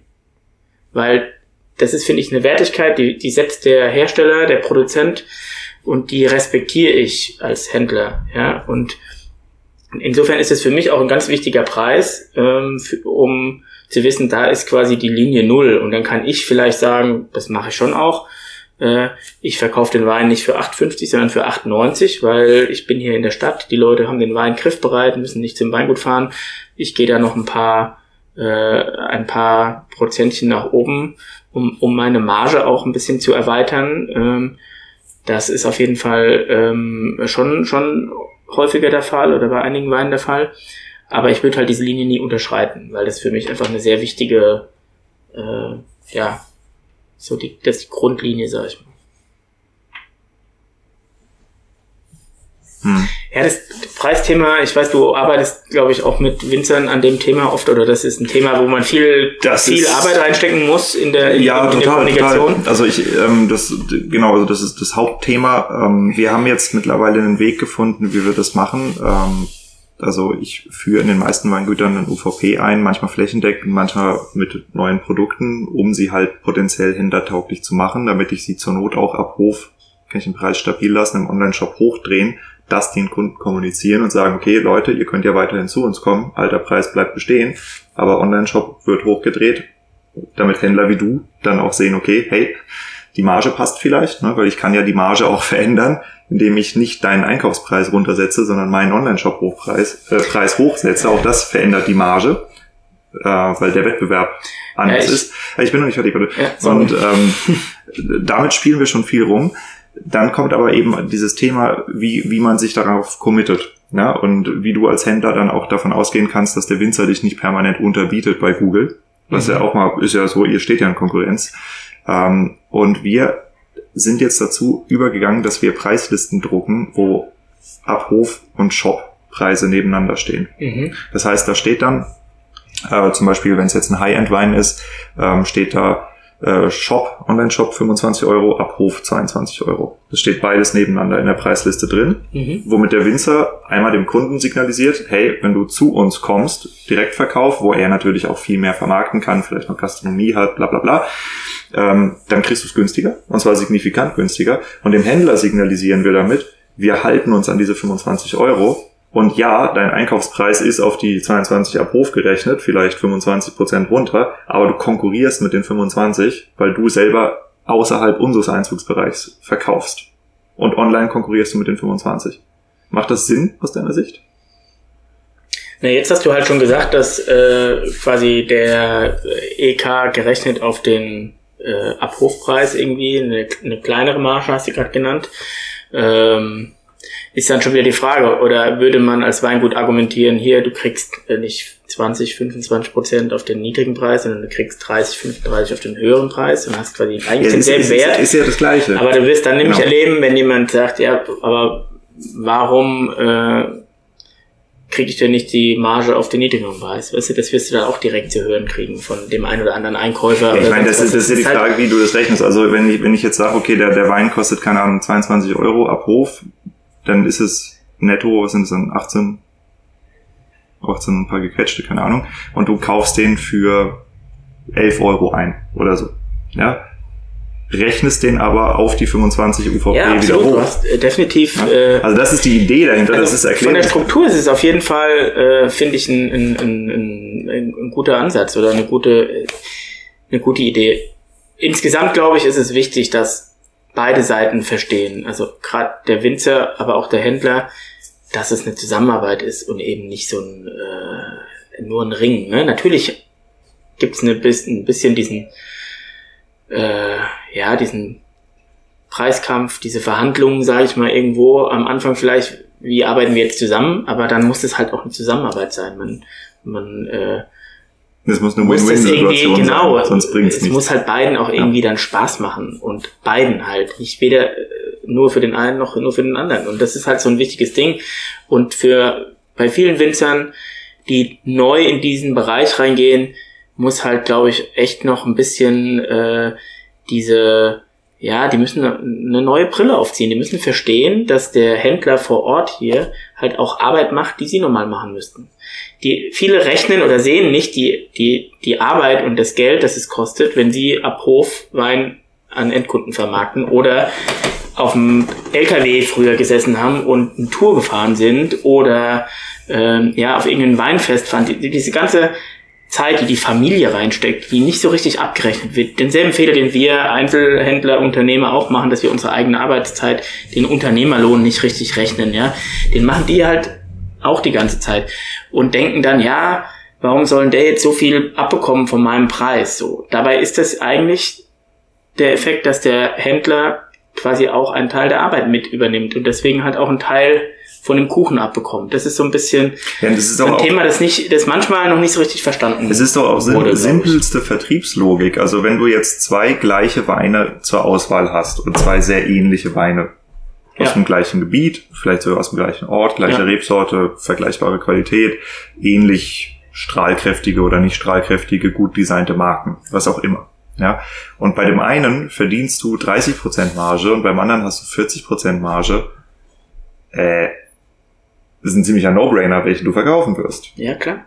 Ne? Und im Endeffekt, also jeder, der mal ein bisschen Vertrieb gemacht hat, und die Winzer machen ja selber Vertrieb, ähm, sie verkaufen halt keine Produkte von anderen Leuten. Aber wenn du das Extrembeispiel Finanzbranche nimmst, ähm, die Verkaufsmenge, die Quantität des Verkaufes, die wird immer darüber gesteuert, wie viel der Verkäufer daran verdient. Je mehr du dem an Provision gibst, desto mehr drehst du an dem Produkt. Ja, und nicht andersrum. Klar. Aber das, das scheint. Das ist äh, überall der Fall. Also ich meine, so, so in Krankenhäusern, die OPs, die mehr Kohle bringen, werden häufiger gemacht als die OPs. Es, es, es gibt in jedem Bereich.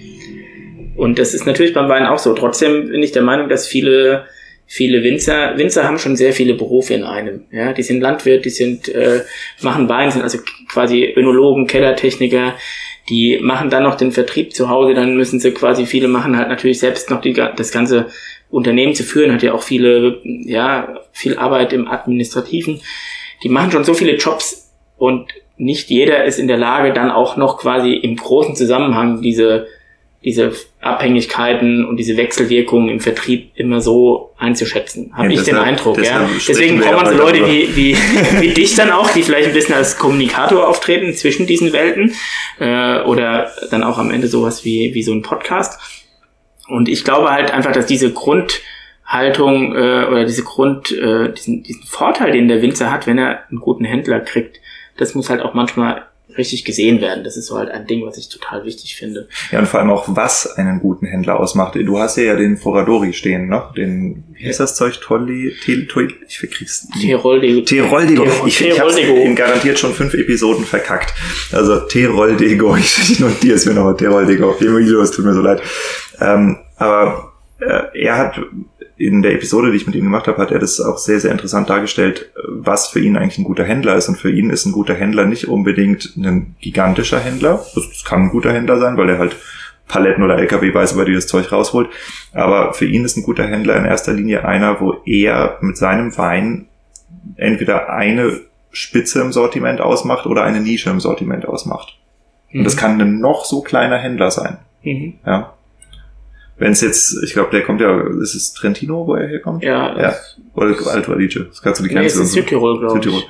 Ja. Ähm, also er sagt, wenn er da klar mit seiner äh, Rebsorte steht, ist er sowieso Fuchadoris außen vor. Aber vom Prinzip könnten da ganz viele andere Winzer aus der ähnlichen Region stehen, wo es dann schon wieder schwieriger wird zu bestehen, weil es auch günstiger geben wird als ihn dort. Ne?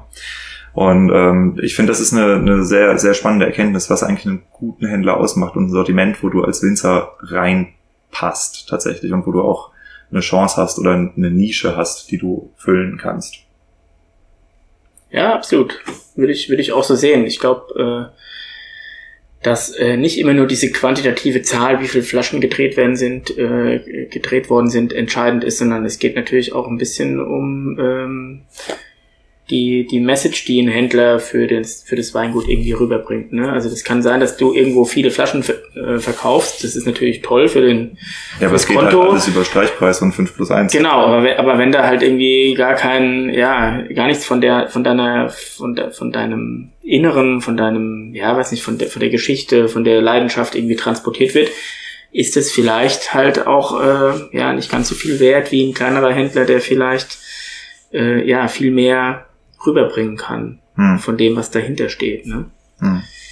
Ich würde gerne noch zwei Themen mit dir aufmachen, aber vorher dachte ich, vielleicht schnuppern wir mal in so ein IPA rein. ja, können wir machen. Okay, ich mache kurz Pause.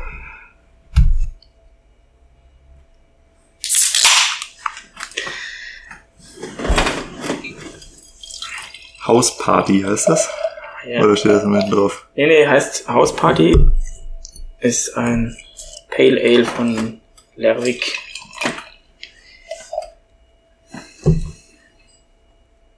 Also ist schon IPA-mäßig, aber ein rein, also ein Pale Ale ist ja ein bisschen, bisschen weniger extrem. Es verhält sich ein bisschen wie Scheurebe und Sauvignon mhm. Blanc. Das ist eher die Scheurebe.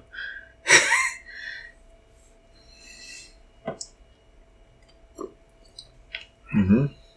Und hat schon auch diese IPA-Bitter-Note, aber es ist halt äh, also im Geruch finde ich es ähnlich intensiv. Also ja. auch dieses Litchi, ich weiß nicht, so Zitrone, fast so ein bisschen Bergamotte. Ja, vielleicht auch so Zitronenmelisse ja. und so ein bisschen. Aber im Geschmack viel weniger intensiv tatsächlich. Genau. Also süffiger. Die Bitternote wird ein bisschen mit einer leichteren äh, Süße auch quasi gepuffert, ne? Mhm. Und ist auch nicht ganz so hoch. Deswegen Pale Ale, manche sagen Session Pale Ale ist so ein bisschen trinkiger als äh, als ein reines IPA. Mhm. Ja, tatsächlich. So für Einsteiger in das Thema wie dich.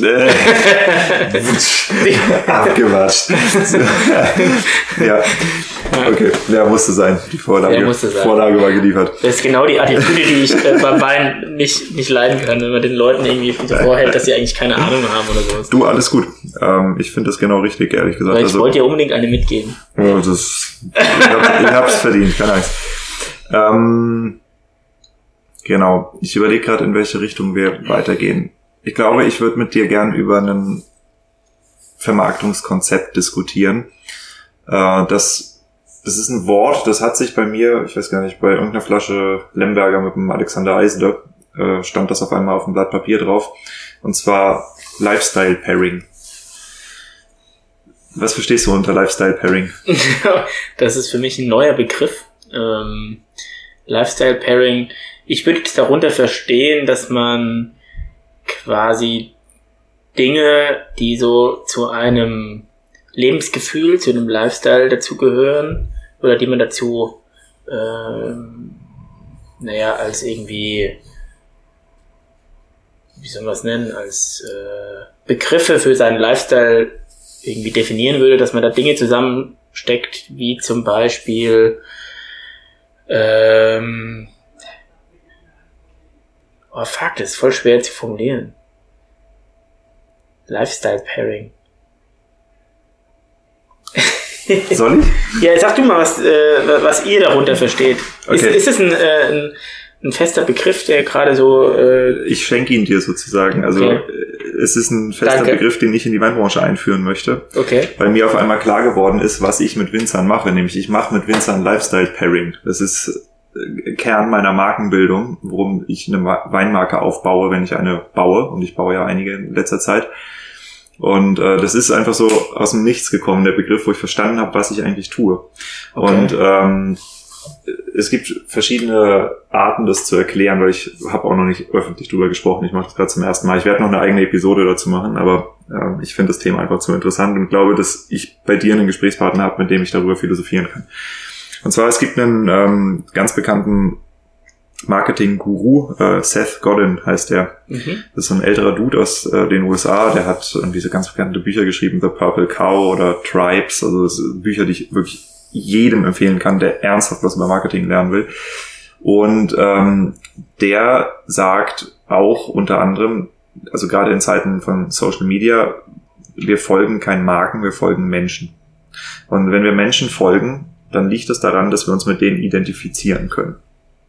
Und eins der, einer der Wege, wie wir uns miteinander identifizieren, ist der Lifestyle. Ja, also Typen, die Basecap tragen, werden dich tendenziell mehr mögen als Typen, die ihren Berufsalltag im Schlips und Anzug verbringen. Wobei auch die vielleicht in ihrer Freizeit Basecap tragen. Ja, aber das ist ein Signal, was du sendest. Wein mit Basecap. Ja. Das ist eine Lifestyle-Frage. So. Und äh, Seth Godin hat das Ganze in ein äh, Template äh, in ein Sprachtemplate umgebaut, was ist bei mir eingeschlagen vor ein paar Jahren. Und langsam ist es so weit gereift, dass ich äh, gelernt habe, es anzuwenden, halt im praktischen Marketing. Und zwar, er sagt, people like us do things like this. Und das kannst du auf alles umwenden, mhm. anwenden, ja. Und ähm, die, die Idee dahinter ist, dass du über dein Marketing, über deine Website, über dein Produktdesign Signale aussendest, die von einer bestimmten Art von Menschen verstanden wird, ja, die sich mit dir identifizieren können. Und damit bist du auf einmal Teil einer Szene. Und dann gehst du nicht mehr zu den, zu den Leuten hin und sagst, hey, ich mach Wein, willst du Wein probieren? Sondern, ach, du trägst auch gern Basecap. Ja, ja, ich auch, du auch, ja, cool. Was machst du eigentlich so? Ja, ich verkaufe Versicherungen. Und dann sagst du, ja, ich verkaufe Wein, willst du mal probieren? So hintenrum, ja? Genau. Weil ihr habt ein verbindendes Element, den Lifestyle. Dass quasi andere Dinge aus ihrem, ja, aus ihrem Leben, die sie irgendwie äh, triggern, die sie genau, ja. dass diese Dinge einen quasi zu einem, ja, jetzt in dem Fall Wein oder so verbinden können. Äh, keine Ahnung, so wie aus Tony Musik und Skateboard in seine Weindinger einbaut, die ja gar nichts mit Wein zu tun haben erstmal, ja. aber trotzdem Leute anspricht, sich das überhaupt anzuschauen und danach sagen, hey, eigentlich voll interessant mit dem Thema Wein und so. Genau. Und ja. das, das, ähm, das Interessante daran ja. ist, wie, also ich, ich, ich möchte dich jetzt nicht belehren, aber ich führe dich mal durch den Gedankenprozess dadurch. Ja, mach mal. Wie, wie vermarktet man Konsumprodukte in einem Markt, wo sie hunderttausende ähnlicher Produkte als Konkurrenz haben? Wie macht man das? Einen sehr interessanten Blick kann man in die Drogeriemärkte werfen, weil die verkaufen alle Seife in unfassbar vielen Verpackungen. Und die verkaufen da Seife für Leute mit langen Bärten, die verkaufen Seife für Menschen mit Tattoos. Mhm. Die verkaufen Seife für Frauen, die Glamour mögen, die verkaufen Seife für Einstiegsbudget Raw Vegan, für Mittelbudget Raw Vegan, ja, für Lifestyle. Da wird im Wesentlichen ein mehr oder weniger identisches Produkt. Okay, ja, vielleicht sind die, die, die Inhaltsstoffe hier und da mal ein bisschen besser oder schlechter oder wie auch immer, aber ein unfassbar austauschbares Produkt, nämlich Seife. Ja, was in so vielen Variationen wie auch Wein produziert werden kann, aber am Ende ist es Wein und Seife. Ja, Ja. absolut. So. Und wie, wie kann man das targeten? Du kannst sagen, ja, ich habe den geilsten Teil des Moorsteins. Womit kein Kunde was anfangen kann, weil das ist kein Lifestyle, den der Kunde sich mit dir teilt. Ja. Aber du kannst sagen, und das, ich greife jetzt mal einfach ein paar Beispiele raus, die ich mit Winzern gemacht habe. Du kannst sagen, ich bin ein Mensch, der offenes Feuer wertschätzt. Ich habe einen Kamin in meiner Vinothek, ich habe eine Feuertonne vor meiner Tür stehen. Bei mir gibt's keine LEDs auf dem Tisch, sondern Kerzen. Wenn ich das auf meine Fotos raufnehme und in mein Social Media reinnehme, dann wird es Menschen geben, die das übersehen, weil es sie nicht interessiert.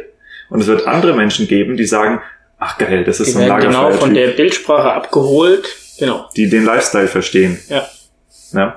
Und äh, das, das kannst du über Musik machen, das kannst du über Hobbys machen, das kannst du über Klamottenstile machen, was Mhm. oft ja mit der Musik zu tun hat. Also alles, was deine Persönlichkeit ist, kannst du in deinen Vertrieb reinbringen. Und gerade in einer Branche wie der Weinbranche, wo sowohl jemand wie du so untrennbar als Mensch mit seinem Geschäft verflochten ist, wie es auch den meisten Winzern geht. Mhm. Also die wenigsten sind ja Inhaber und leben irgendwo auf den Malediven, während ihre Angestellten hier das Ding schmeißen. Das ist ja im, im Bordeaux so. Klingt aber gut. Ja, klingt, klingt super. Nee, weiß ich nicht, ob das so gut, äh, klingt auf schon gut. Dauer nicht. Für einen Moment ist es geil. Aber Ja, aber bei uns ist so, die Persönlichkeit ist ja unfassbar stark mit dem Wein verbunden.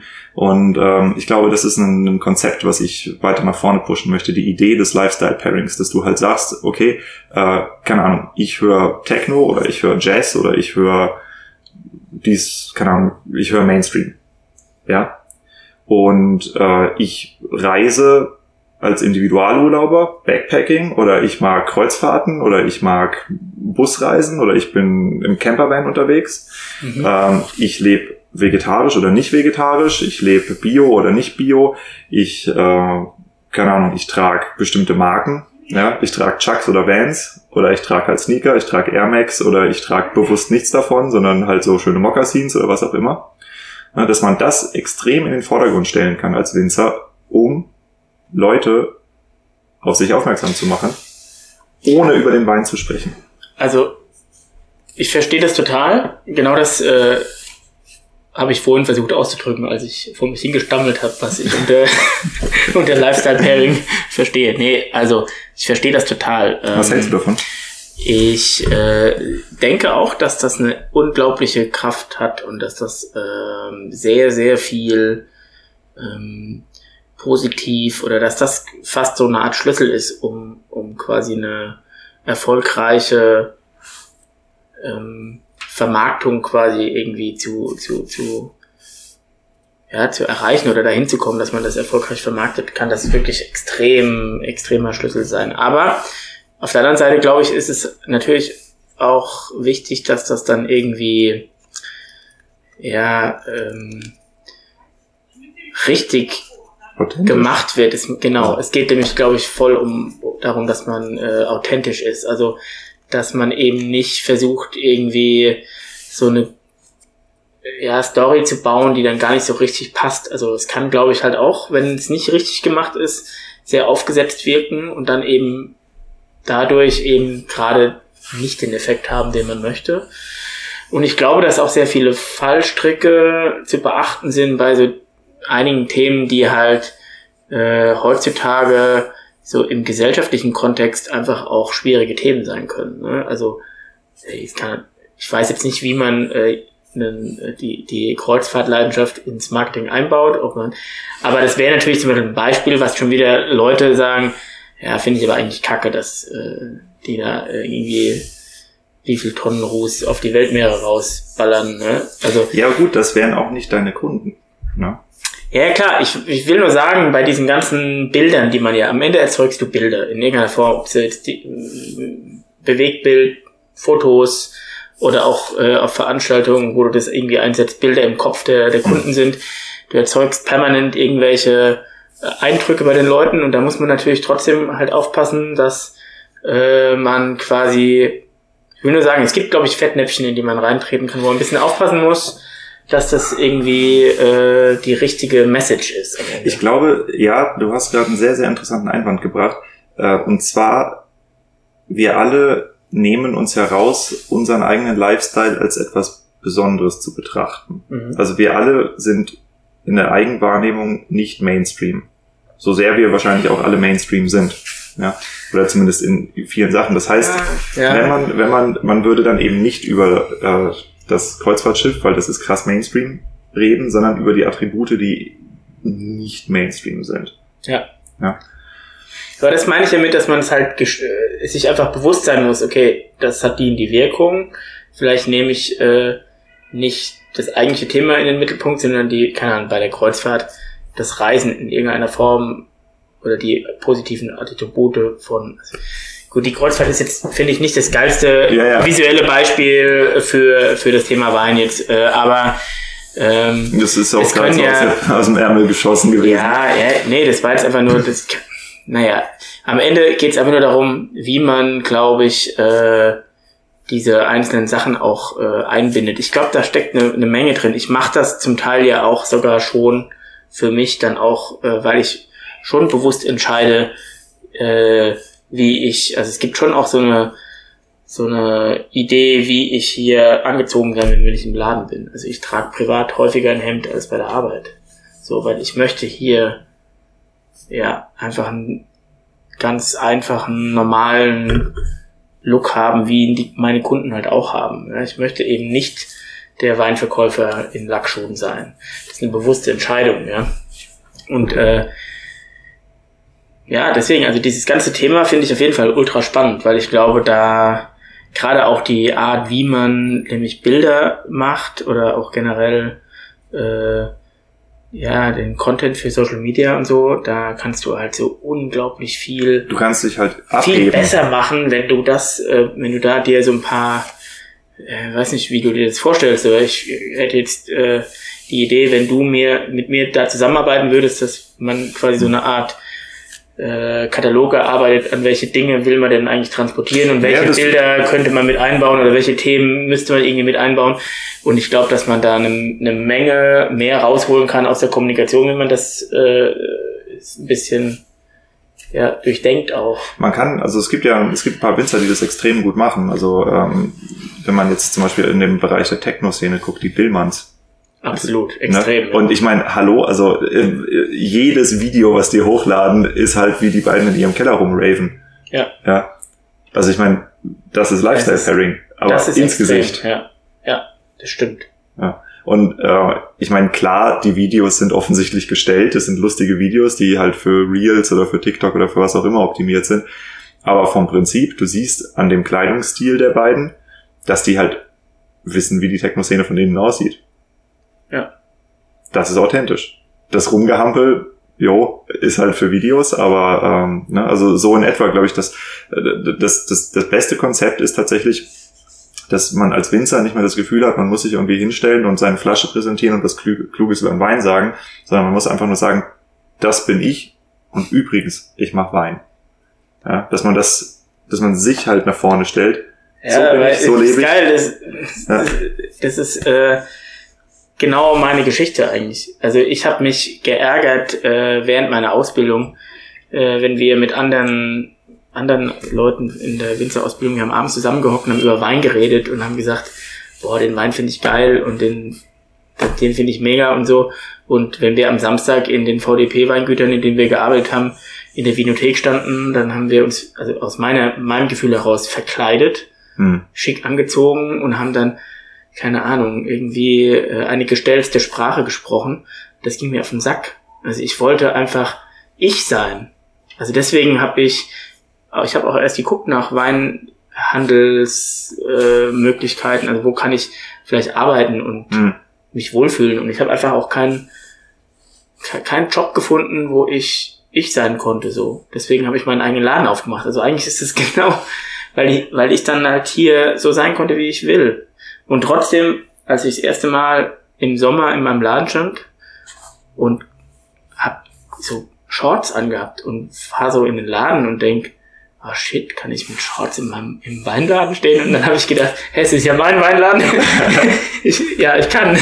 Aber weißt du, selbst ich habe dann auch bei meinem eigenen Weinladen diese, diese äh, Dinger im Kopf gehabt, so macht man das oder so gehört sich das. Und ähm, ja, und deswegen verstehe ich das total, dieses äh, authentisch sein oder halt sich auch äh, selbst einfach gut fühlen, weil man so sein kann, wie man ist und das auch zu zeigen, hm. ist, glaube ich, eine extrem positive Sache, weil es schon viele Leute in der Weinwelt gibt, die in ihrem beruflichen Ich eine ganz andere Person, also fast, ich sage jetzt mal ein bisschen extrem, fast so eine Art wie ein Schauspieler, eine ganz andere Performance abliefern, als sie dann privat sind. Und das ist ja, eigentlich ist es irgendwie schade, wenn man da so, ein so ein bisschen, so, wie so ein ja, es, es, ist schade. Ähm, es, es ist auch ein Preis, der dafür bezahlt wird. Und dieser Preis ist, dass du halt möglicherweise weniger Arbeitsspaß oder Lebensqualität hast als jemand, der halt als er selbst, er selbst oder sie selbst. Kann. Also äh, ich, ich, ich finde, einer der besten Ausdrücke, die man dafür finden kann, ist eigentlich, je mehr du du selbst bist, desto mehr spielst du, statt dass du arbeitest. Mhm. Also das fühlt sich einfach öfter wie Spielen an. Ja, es fühlt sich, Weil genau, du ziehst dich nicht rein. Es kommt eine ganz andere Leichtigkeit rein, ja, ich. Das ist so der, der, der Flow-Zustand, der dann einfacher erreicht wird und das ist ausgesprochen erstrebenswerter Zustand, finde ich. Hm, ja. Nee, spannend. Also äh, ich, ich hatte schon das äh, Gefühl, dass wir da drüber reden können und man kann damit auch nochmal so ein bisschen den Bogen schlagen. Wir hatten ja am Anfang des Gesprächs darüber gesprochen, wie kommt man dahin, dass man dass der Kunde sagt, das ist mein Weinhändler. Und ich glaube, dass ein Matching im Lifestyle da unfassbar stark ist. Absolut. Also, dass, dass man halt, du gehst irgendwo hin und sagst, okay, der ist jetzt Weinhändler oder nehmen wir das Gegenbeispiel, der ist Finanzberater, aber das ist jemand, mit dem würde ich gerne Feierabends mal ein Bier trinken gehen. So, mit dem Ach, könnte ich mich ich sofort kann, Ich könnte dir hunderte Situationen äh, äh, ähm, aufzählen, in denen man genau das sehen kann. Ja. Auch, also im, ich sag mal, im, als positives Beispiel, als auch als im Anführungszeichen negatives Beispiel. Ich erlebe auch oft genug, dass Leute einen Gutschein geschenkt bekommen von meinem Laden und die Komm kommen hier rein, rein und die sind und es matcht eben nicht. Ja. Und natürlich kaufen die mit dem Gutschein hier ein, aber die sehe ich auch nicht wieder. Ja. Nicht, weil die jetzt vielleicht mit dem Wein unhappy sind, sondern das matcht einfach nicht. Das ist nicht ihr Laden. Und das ist auch völlig in Ordnung.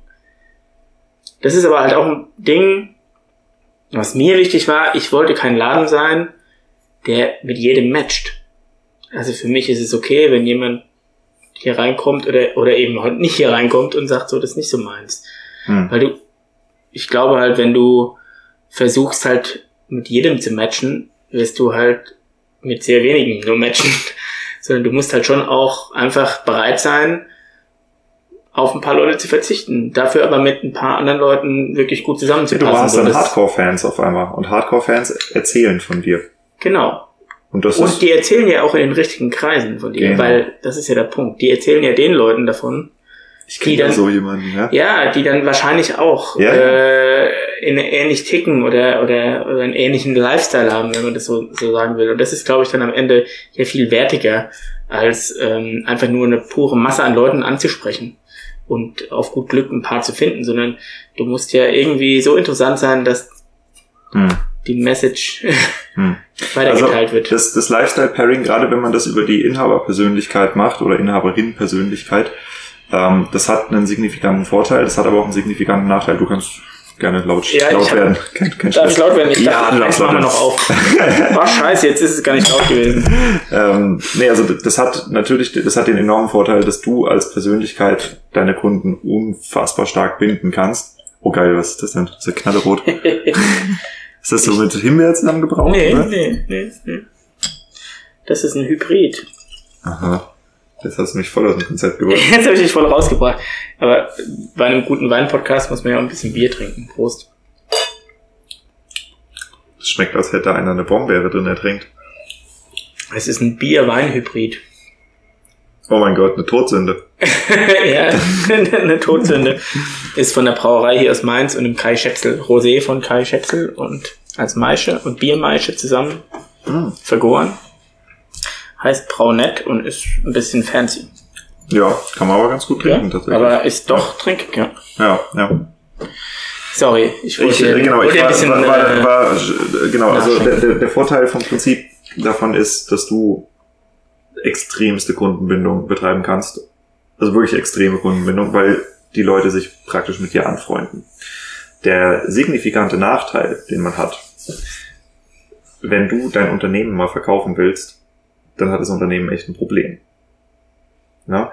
Was aber in Branchen wie der unseren relativ selten der Fall ist. Also ich meine, klar, Weingüter werden verkauft, ja, und auch manchmal mit Namen, mit äh, Inhabernamen, aber das ist, das ist eher selten und wir ich, haben. Und ich würde sagen, in 90 Prozent wird daraus ein neues Weingut, eine neue Marke aufgebaut. Also in ja, vielen Fällen ja, wird daraus eine neue ja. Marke aufgebaut, weil es eben, glaube ich, nicht funktioniert, das immer zu übertragen. Man hat ja auch den gewissen Stolz, seinen eigenen Familiennamen da drauf zu haben. Ähm, aber es gibt eine ganz interessante Beobachtung, die Jeff Bezos gemacht hat. Der hat äh, festgestellt, äh, oder hat vor ein paar Jahren gesagt, Amazon wird definitiv vor die Wand fahren, Amazon wird insolvent gehen, das lässt sich überhaupt nicht vermeiden.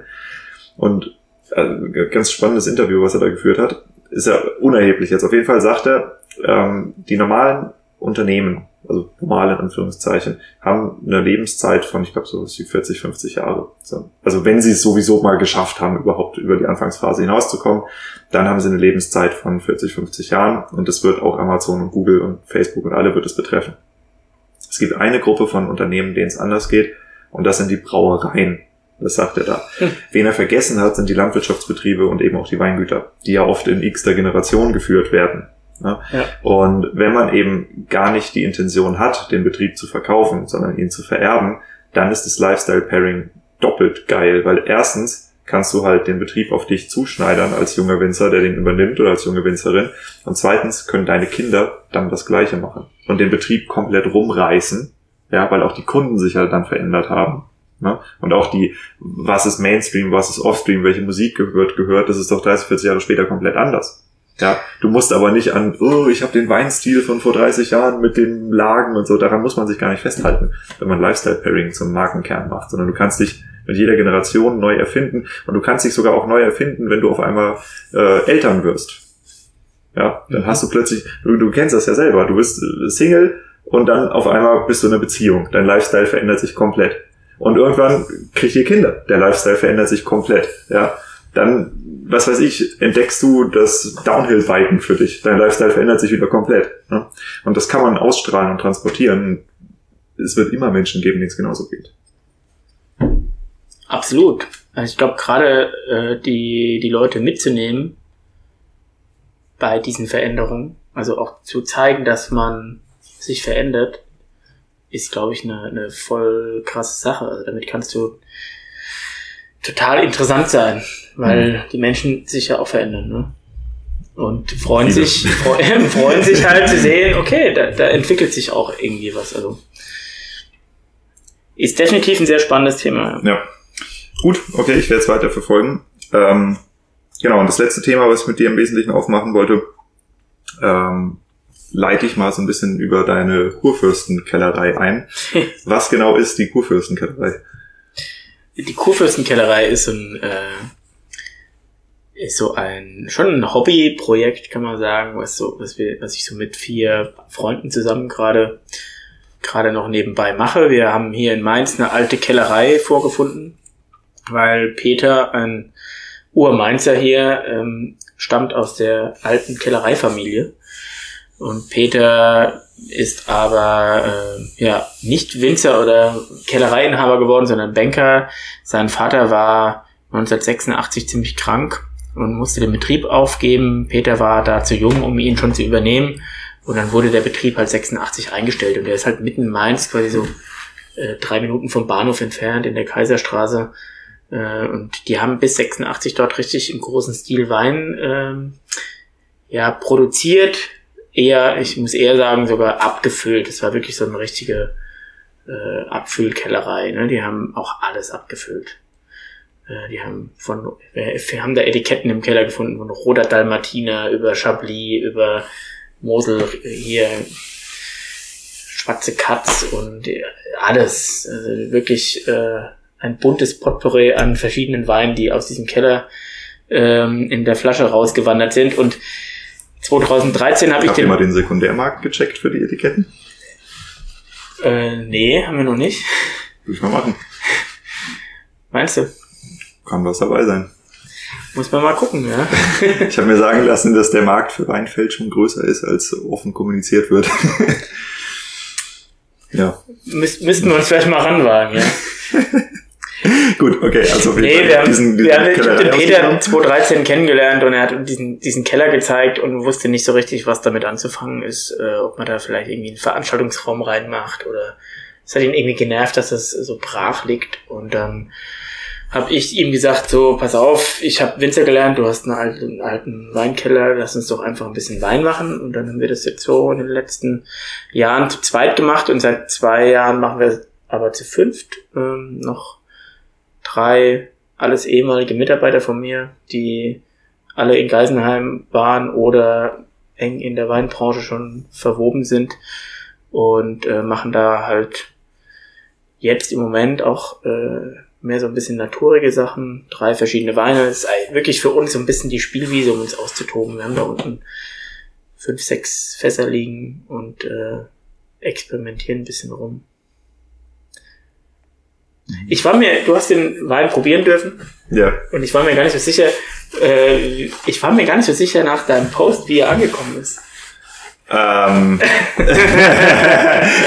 okay, zu dem Post muss ich ein bisschen was erklären. Also wir haben aufgeräumt und ich habe diese Jesus-Figur, das ist ja der Jesus aus Rio, und ich habe eine kleine Kupferschale, wo ich eigentlich so einen mini kleinen Buddha drin sitzen habe. Und irgendwie hatte ich das, das ist beides runtergefallen beim Staubwischen und dann kam ich auf die Idee, das neu zu positionieren und habe festgestellt, dass ich das dem Jesus auf den Kopf setzen kann und dann kommt Chinesus dabei raus, sieht aus wie so ein Jesus mit so einem großen geflochtenen Hut, was wir sehr witzig fanden. Dann haben wir gedacht, okay, vielleicht können wir Chinesus zukünftig als äh, im Sinne von einem Konfuzius sagt äh, Ja. Spruch ähm, über Wein sprechen lassen und natürlich maximale Verwirrung damit stiften.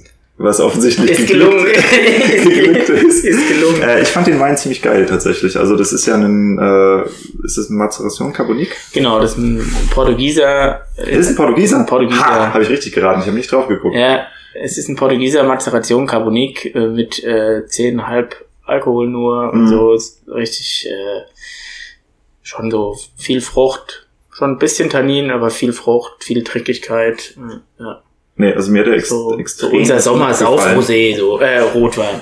Ja. Ist ja, ist ja so fast, manch, manch ein Rosé hat äh, ähnlich viel äh, ja, Saftigkeit wie der, obwohl es Ja. ein Rotwein ist. Also er ist so ein bisschen zwischen den Welten, finde ich. Ich, ich fand ihn dadurch, dass er doch auch noch gut Gerbstoffe hat. Ja. Also klar, das Junge, da muss man sich erstmal so zwei Schlucke dran gewöhnen, aber dann ist es ziemlich geil. Und äh, ich habe den Wein auch direkt dem äh, Alex Eisler empfohlen, der mit seinem Trollinger auch wirklich Maßstäbe setzt äh, in der leichten Rotweinbereitung, würde ich sagen. Ja. Und ähm, die kamen mir jetzt beide so unabhängig voneinander innerhalb von zwei, drei Wochen ins Haus geflattert, wo ich sagte, oh, geil, Deutschland. Kann man, kann man mal probieren, das Zeug. Das schmeckt ja, gut, ja. in der Kategorie passiert gerade, äh, gibt's einige coole Sachen gerade zu trinken, finde ich so. Diese, diese Carbonik-Sachen, so ein bisschen. Ja, das war eine Welt, die für mich komplett, komplett fremd war bisher. Ist das ähm, Beaujolais-Stil? Ja, das ist Beaujolais-Methode eigentlich so vom Style. aber Beaujolais ist doch nicht dafür bekannt, dass die Weine Aber- gut schmecken. Ja, ja, das, find, das wollte ich gerade sagen. Das ist halt auch witzig, weil es halt null was ist, was ich jetzt bisher getrunken habe oder so. Hm. Aber von der Art zu produzieren, halt von dieser Mazeration So Carbonik. Beaujolais-Weine? Also die, ich habe in meinem Leben vielleicht drei Beaujolais-Weine getrunken, weil ich habe sie nicht als positiv in Erinnerung.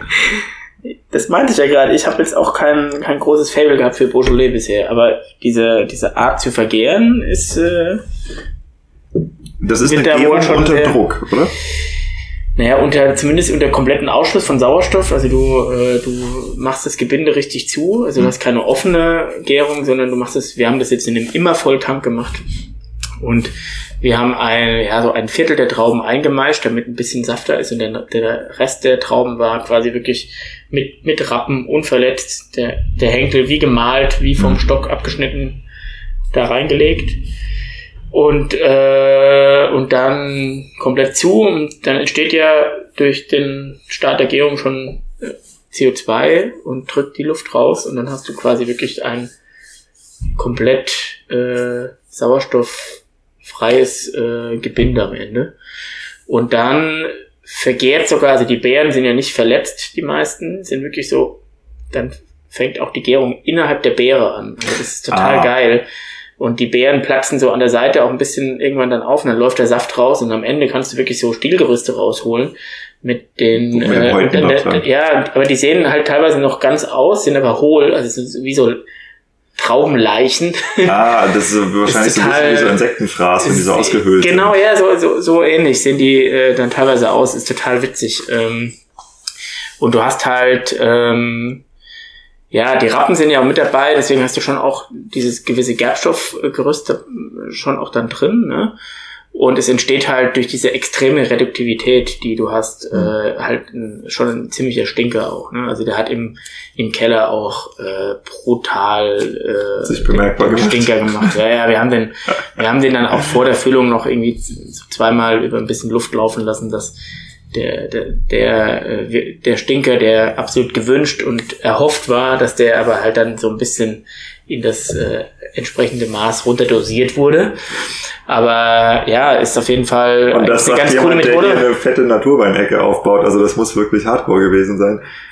Ja, der war schon, war schon, war schon sehr wild, ja. ja. Ja, aber es macht Spaß. Wir haben den jetzt äh, das zweite Mal in der Form gemacht ähm, und äh, und haben vor, den auf jeden Fall auch so weiterhin im Programm zu haben, weil das macht uns einfach so viel Spaß. Äh, wir trinken es ja. total gerne. Wir haben auch ein, einige Fässer, äh, also Bierkeks damit gefüllt und ich zapfe den jetzt immer aus dem Bierfass quasi. Ähm, und das macht brutal Spaß, das Zeug. Hm, ja. Glaube ich. Ah, cool. Nee, ähm, wie wir ursprünglich darauf gekommen sind, ich wollte so eine Art Gespräch mit dir nochmal öffentlich führen, was wir schon intern geführt haben. Und zwar, äh, als ich jetzt neulich beim Sedat saß, habe ich dir ja aus der Ecke noch was zugebrüllt, was du von einer bestimmten Idee hältst. Und zwar. Ähm, oh, das ist ein großer Moment der Weingeschichte vielleicht. Das könnte ein großer Moment der Weingeschichte ja. sein, tatsächlich. Und äh, auch da wieder äh, wie sagt man, Kudos in Richtung Alex Eisele. Es war sein Lemberger, der nicht nur den, das Lifestyle-Pairing auf mein Blatt gezaubert hat, sondern äh, wir haben dann irgendwie, keine Ahnung, wir haben uns halt über, ich weiß es ehrlich gesagt nicht mehr, irgendwas haben wir uns unterhalten, wahrscheinlich den VDP, ähm, und über, über Weinvereine. Ah, genau, ich weiß, worüber wir uns unterhalten haben. Es gibt irgendeine Art Land, es gibt einen, ich weiß nicht, einen Landweinmarkt oder sowas, was eine Konkurrenzveranstaltung zu irgendeinem Baden-Württemberger Weinfest okay. ist, Baden-Württemberger Weinfest ist, wo die Landweinwinzer ohne AP halt nicht eingeladen werden.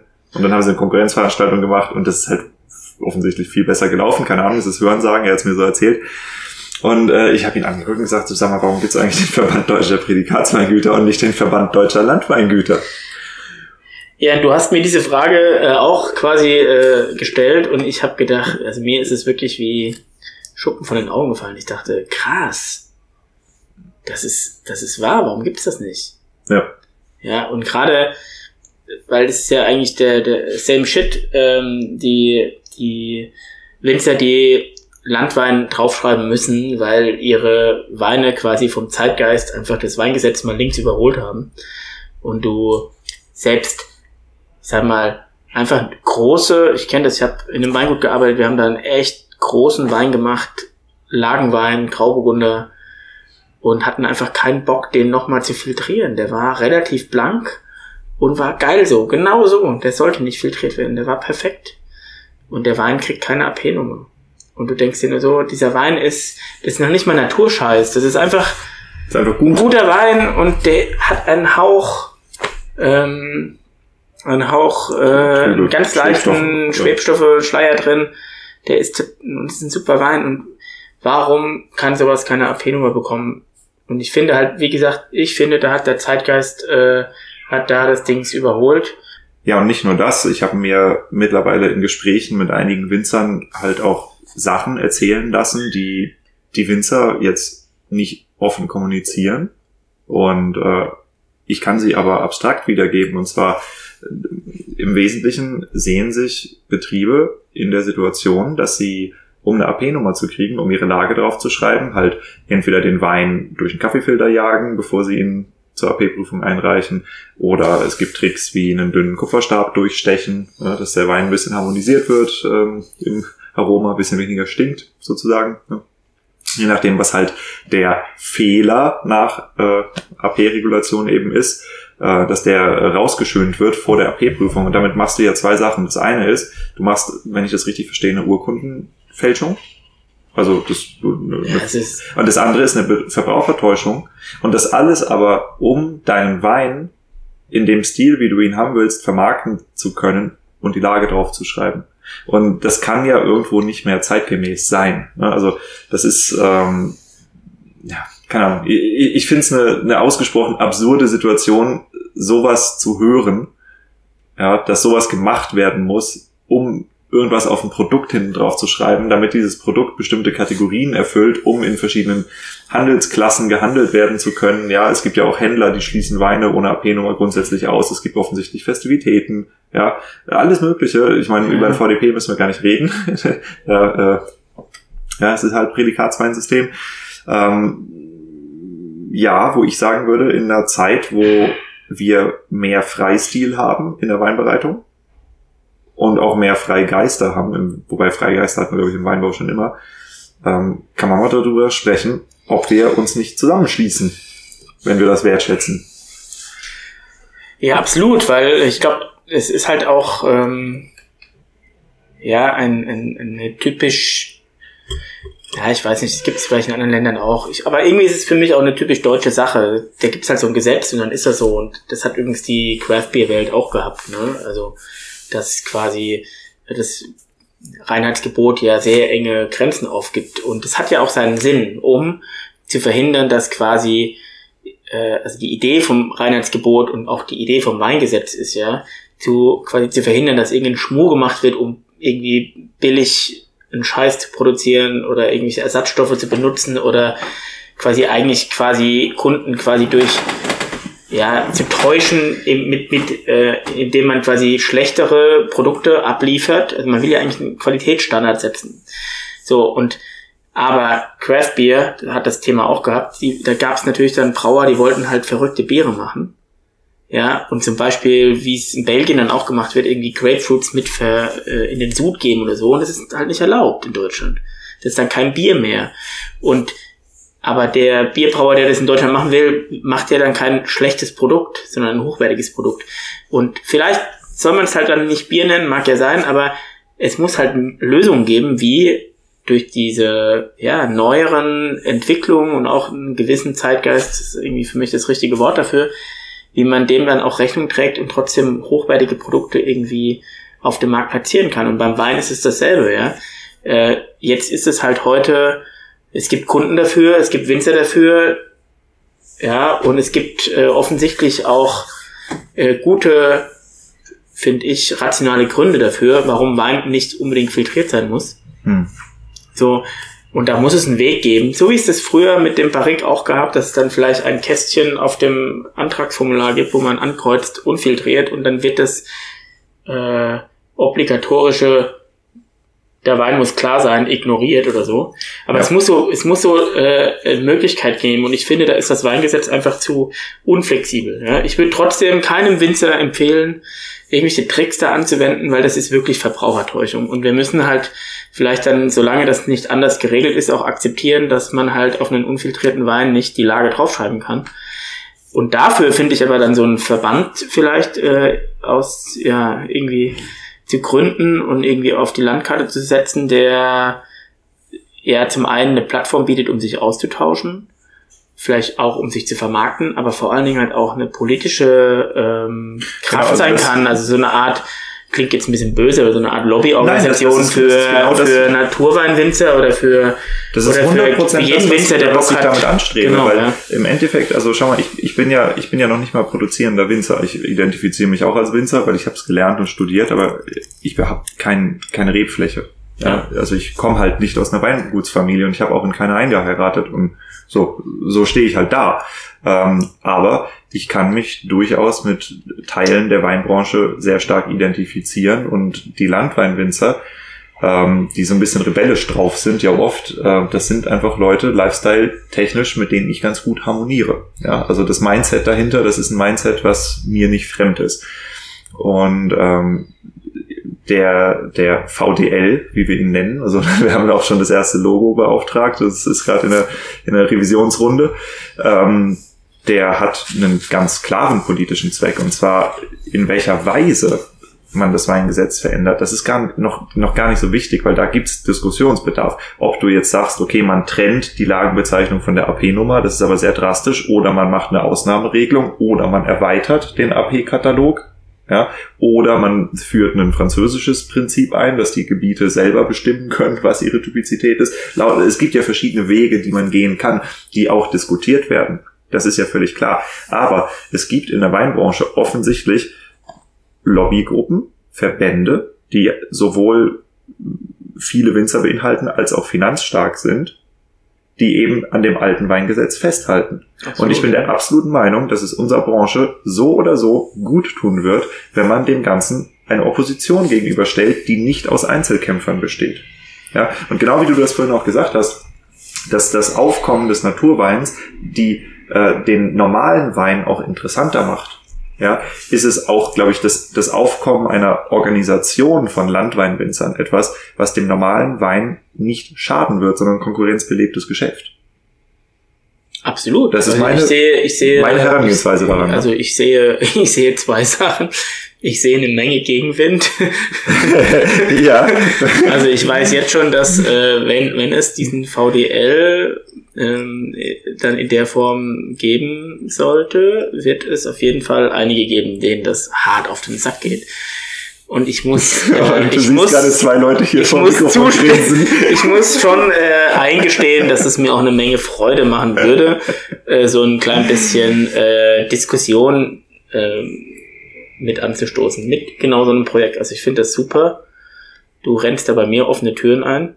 Äh, mit der Kurfürstenkellerei bin ich zwar nur so ein Kleinstproduzent, aber ich habe auch schon darüber nachgedacht. Du hast mir davon, glaube ich, vor einer guten Woche oder vor zwei erzählt und ich habe darüber auch viel nachgedacht und ich fände es auch wichtig, dass so eine Organisation, auch wenn es die vielleicht dann der Verband der Landweingüter ist, äh, trotzdem halt auch so eine Art äh, eine Offenheit hat für andere Gruppierungen der Weinbranche. Muss, ne? Ob das, darf genau, ich selber nicht mitmachen. Nee, so, genau, eben, das halt eben auch Handel und Gastronomie, die das ja, unterstützen ja. will oder die, die, die Teil dieser, die dieser Teil dieser Idee oder dieser, ja, sag ich mal, Strömung innerhalb der Weinwelt sein wollen, dass die eben daran auch Teil, äh, Teil sein können. Das ich finde, Piwi löst das ganz gut. Also ich bin jetzt auch Piwi-Mitglied geworden als Nicht-Winzer. Mhm. Ja, und äh, also Piwi International, Piwi Deutschland.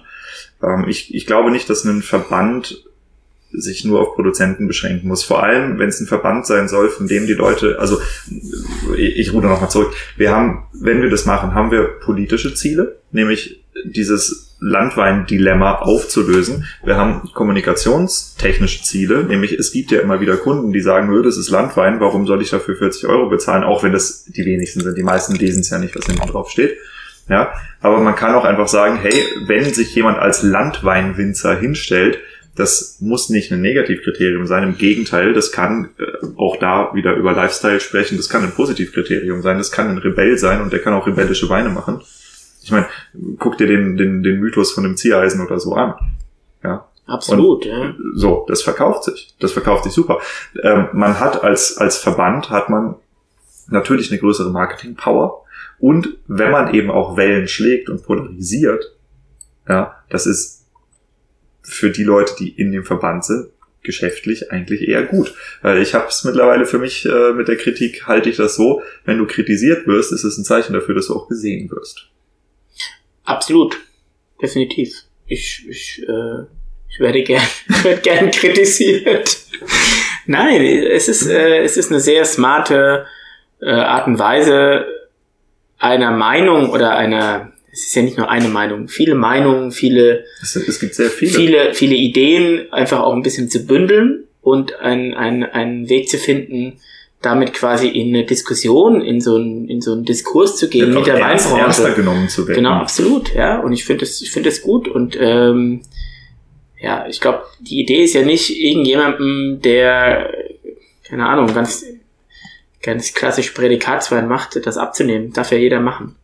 Nur sollte es, finde ich, ein bisschen mehr Offenheit dafür geben, äh, auch äh, ja, in, in dieser, in dieser naturigen Richtung eben auch hochwertige Weine zu machen, die dann quasi, sag mal, blöd, ein bisschen mehr Anerkennung bekommen von der, von den offiziellen Organen, weil das Weingesetz und die Weinkontrolle hat einfach äh, da wirklich überhaupt keinen Sinn dafür und es wird teilweise wird das behandelt, als wäre das jetzt quasi ähm, ja schlechte Qualität, die da produziert oder sonst was. Dabei geht es, ist es das nicht. Ja, es ist einfach nur eine neue Interpretation des Weins und ich finde, das ist ja die Stärke von Wein, dass er erstens so divers ist und so viele äh, verschiedene Facetten hat und zweitens sich auch immer weiterentwickelt und nicht stehen bleibt. Hm. Ja?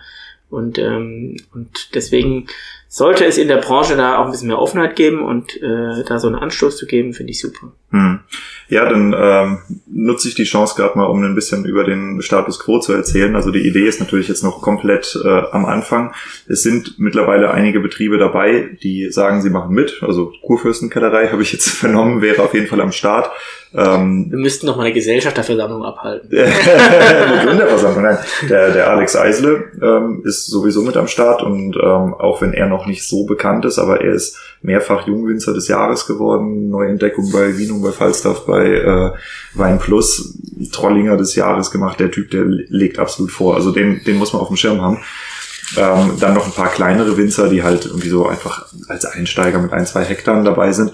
Äh, ich bin noch gar nicht an die Großen rangegangen, weil ich das Thema erstmal mit Leuten wie dir diskutieren wollte, um zu gucken, okay, was kriege ich für ein Feedback? Und ich habe das Erstaunliche, jeder Winzer, der in Frage kommt und in Frage kommt, für mich jemand, der 100% Landwein macht.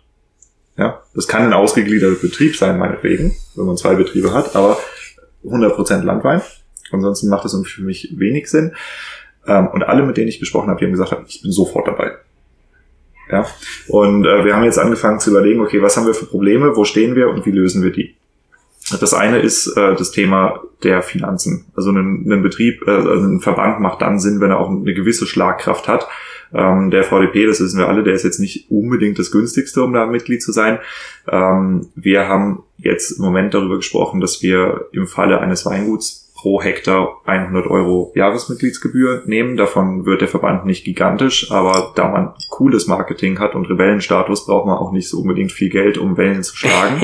aber man braucht genug Geld, um ein gewisses äh, Handlung, um, um den Handlungsspielraum zu haben.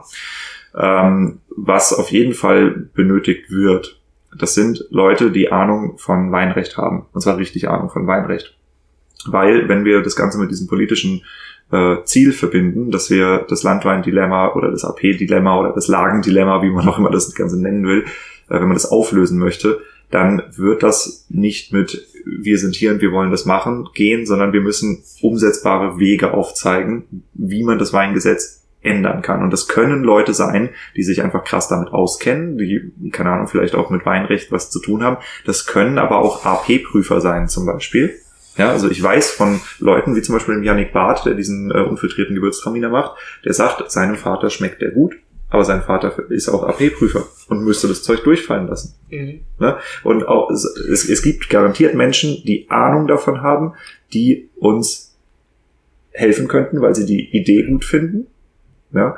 Und ähm, das sind die Menschen, nach denen wir im Moment suchen, die sagen, hey, wir finden es gut, wir wollen mitmachen, wir wollen das Ganze finanziell unterstützen, wir wollen Teil des Verbands sein, wir wollen von dem Verband profitieren und wir finden das Ziel gut und wollen uns einbringen. Nicht jeder muss sich aktiv einbringen, aber wenn man was dazu zu sagen hat, ja, oder wenn man auch einfach nur helfen kann und sagt, hey, ein Weingut mehr macht den Verband Absolut, größer. ich glaube ich glaub auch jeder, jeder, ob es ein Sommelier oder ein, ein, jeder, der halt quasi so wirklich die Vermarktung tief im, noch. im, im Wein drin ist und auch eine Stimme dafür sagen kann oder auch eine, eine ne, äh, quasi eine Meinung äh, vertreten kann, irgendwie da zur Seite stehen kann, ist, glaube ich, eine, eine große Hilfe.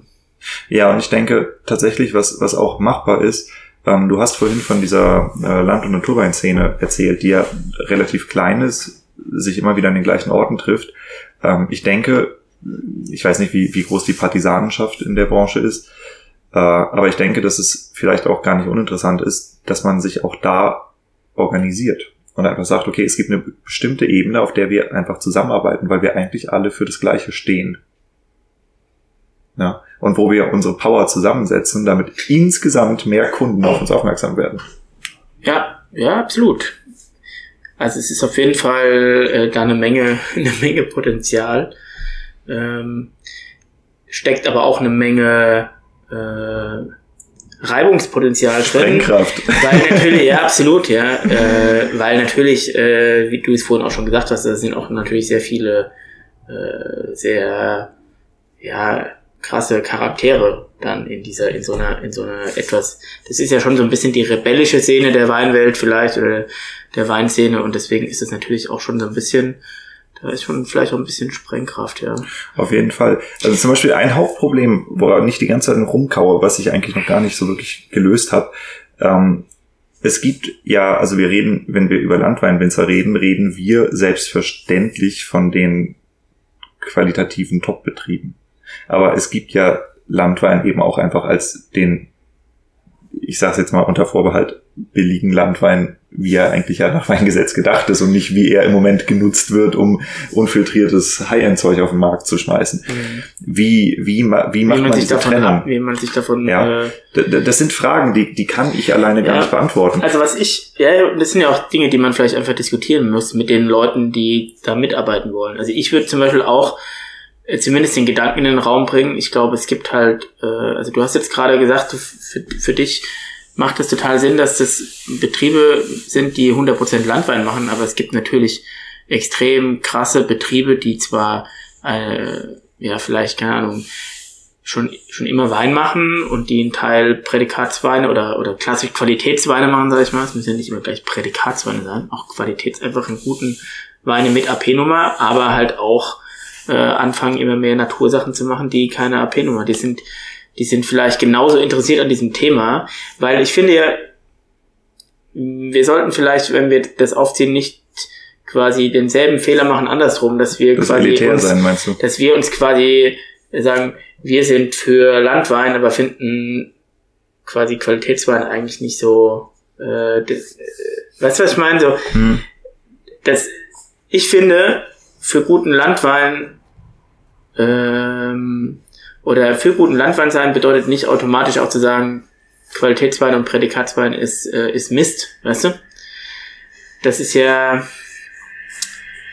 zumindest eine Sache, über die man mal nachdenken sollte, ob nicht ein Weingut, das zum Beispiel, ja, irgendwie als Beispiel, der Marc Weinreich macht in Rheinhessen super normale Weine und macht aber mit seiner Linie natürlich Weinreich extrem coolen Naturwein.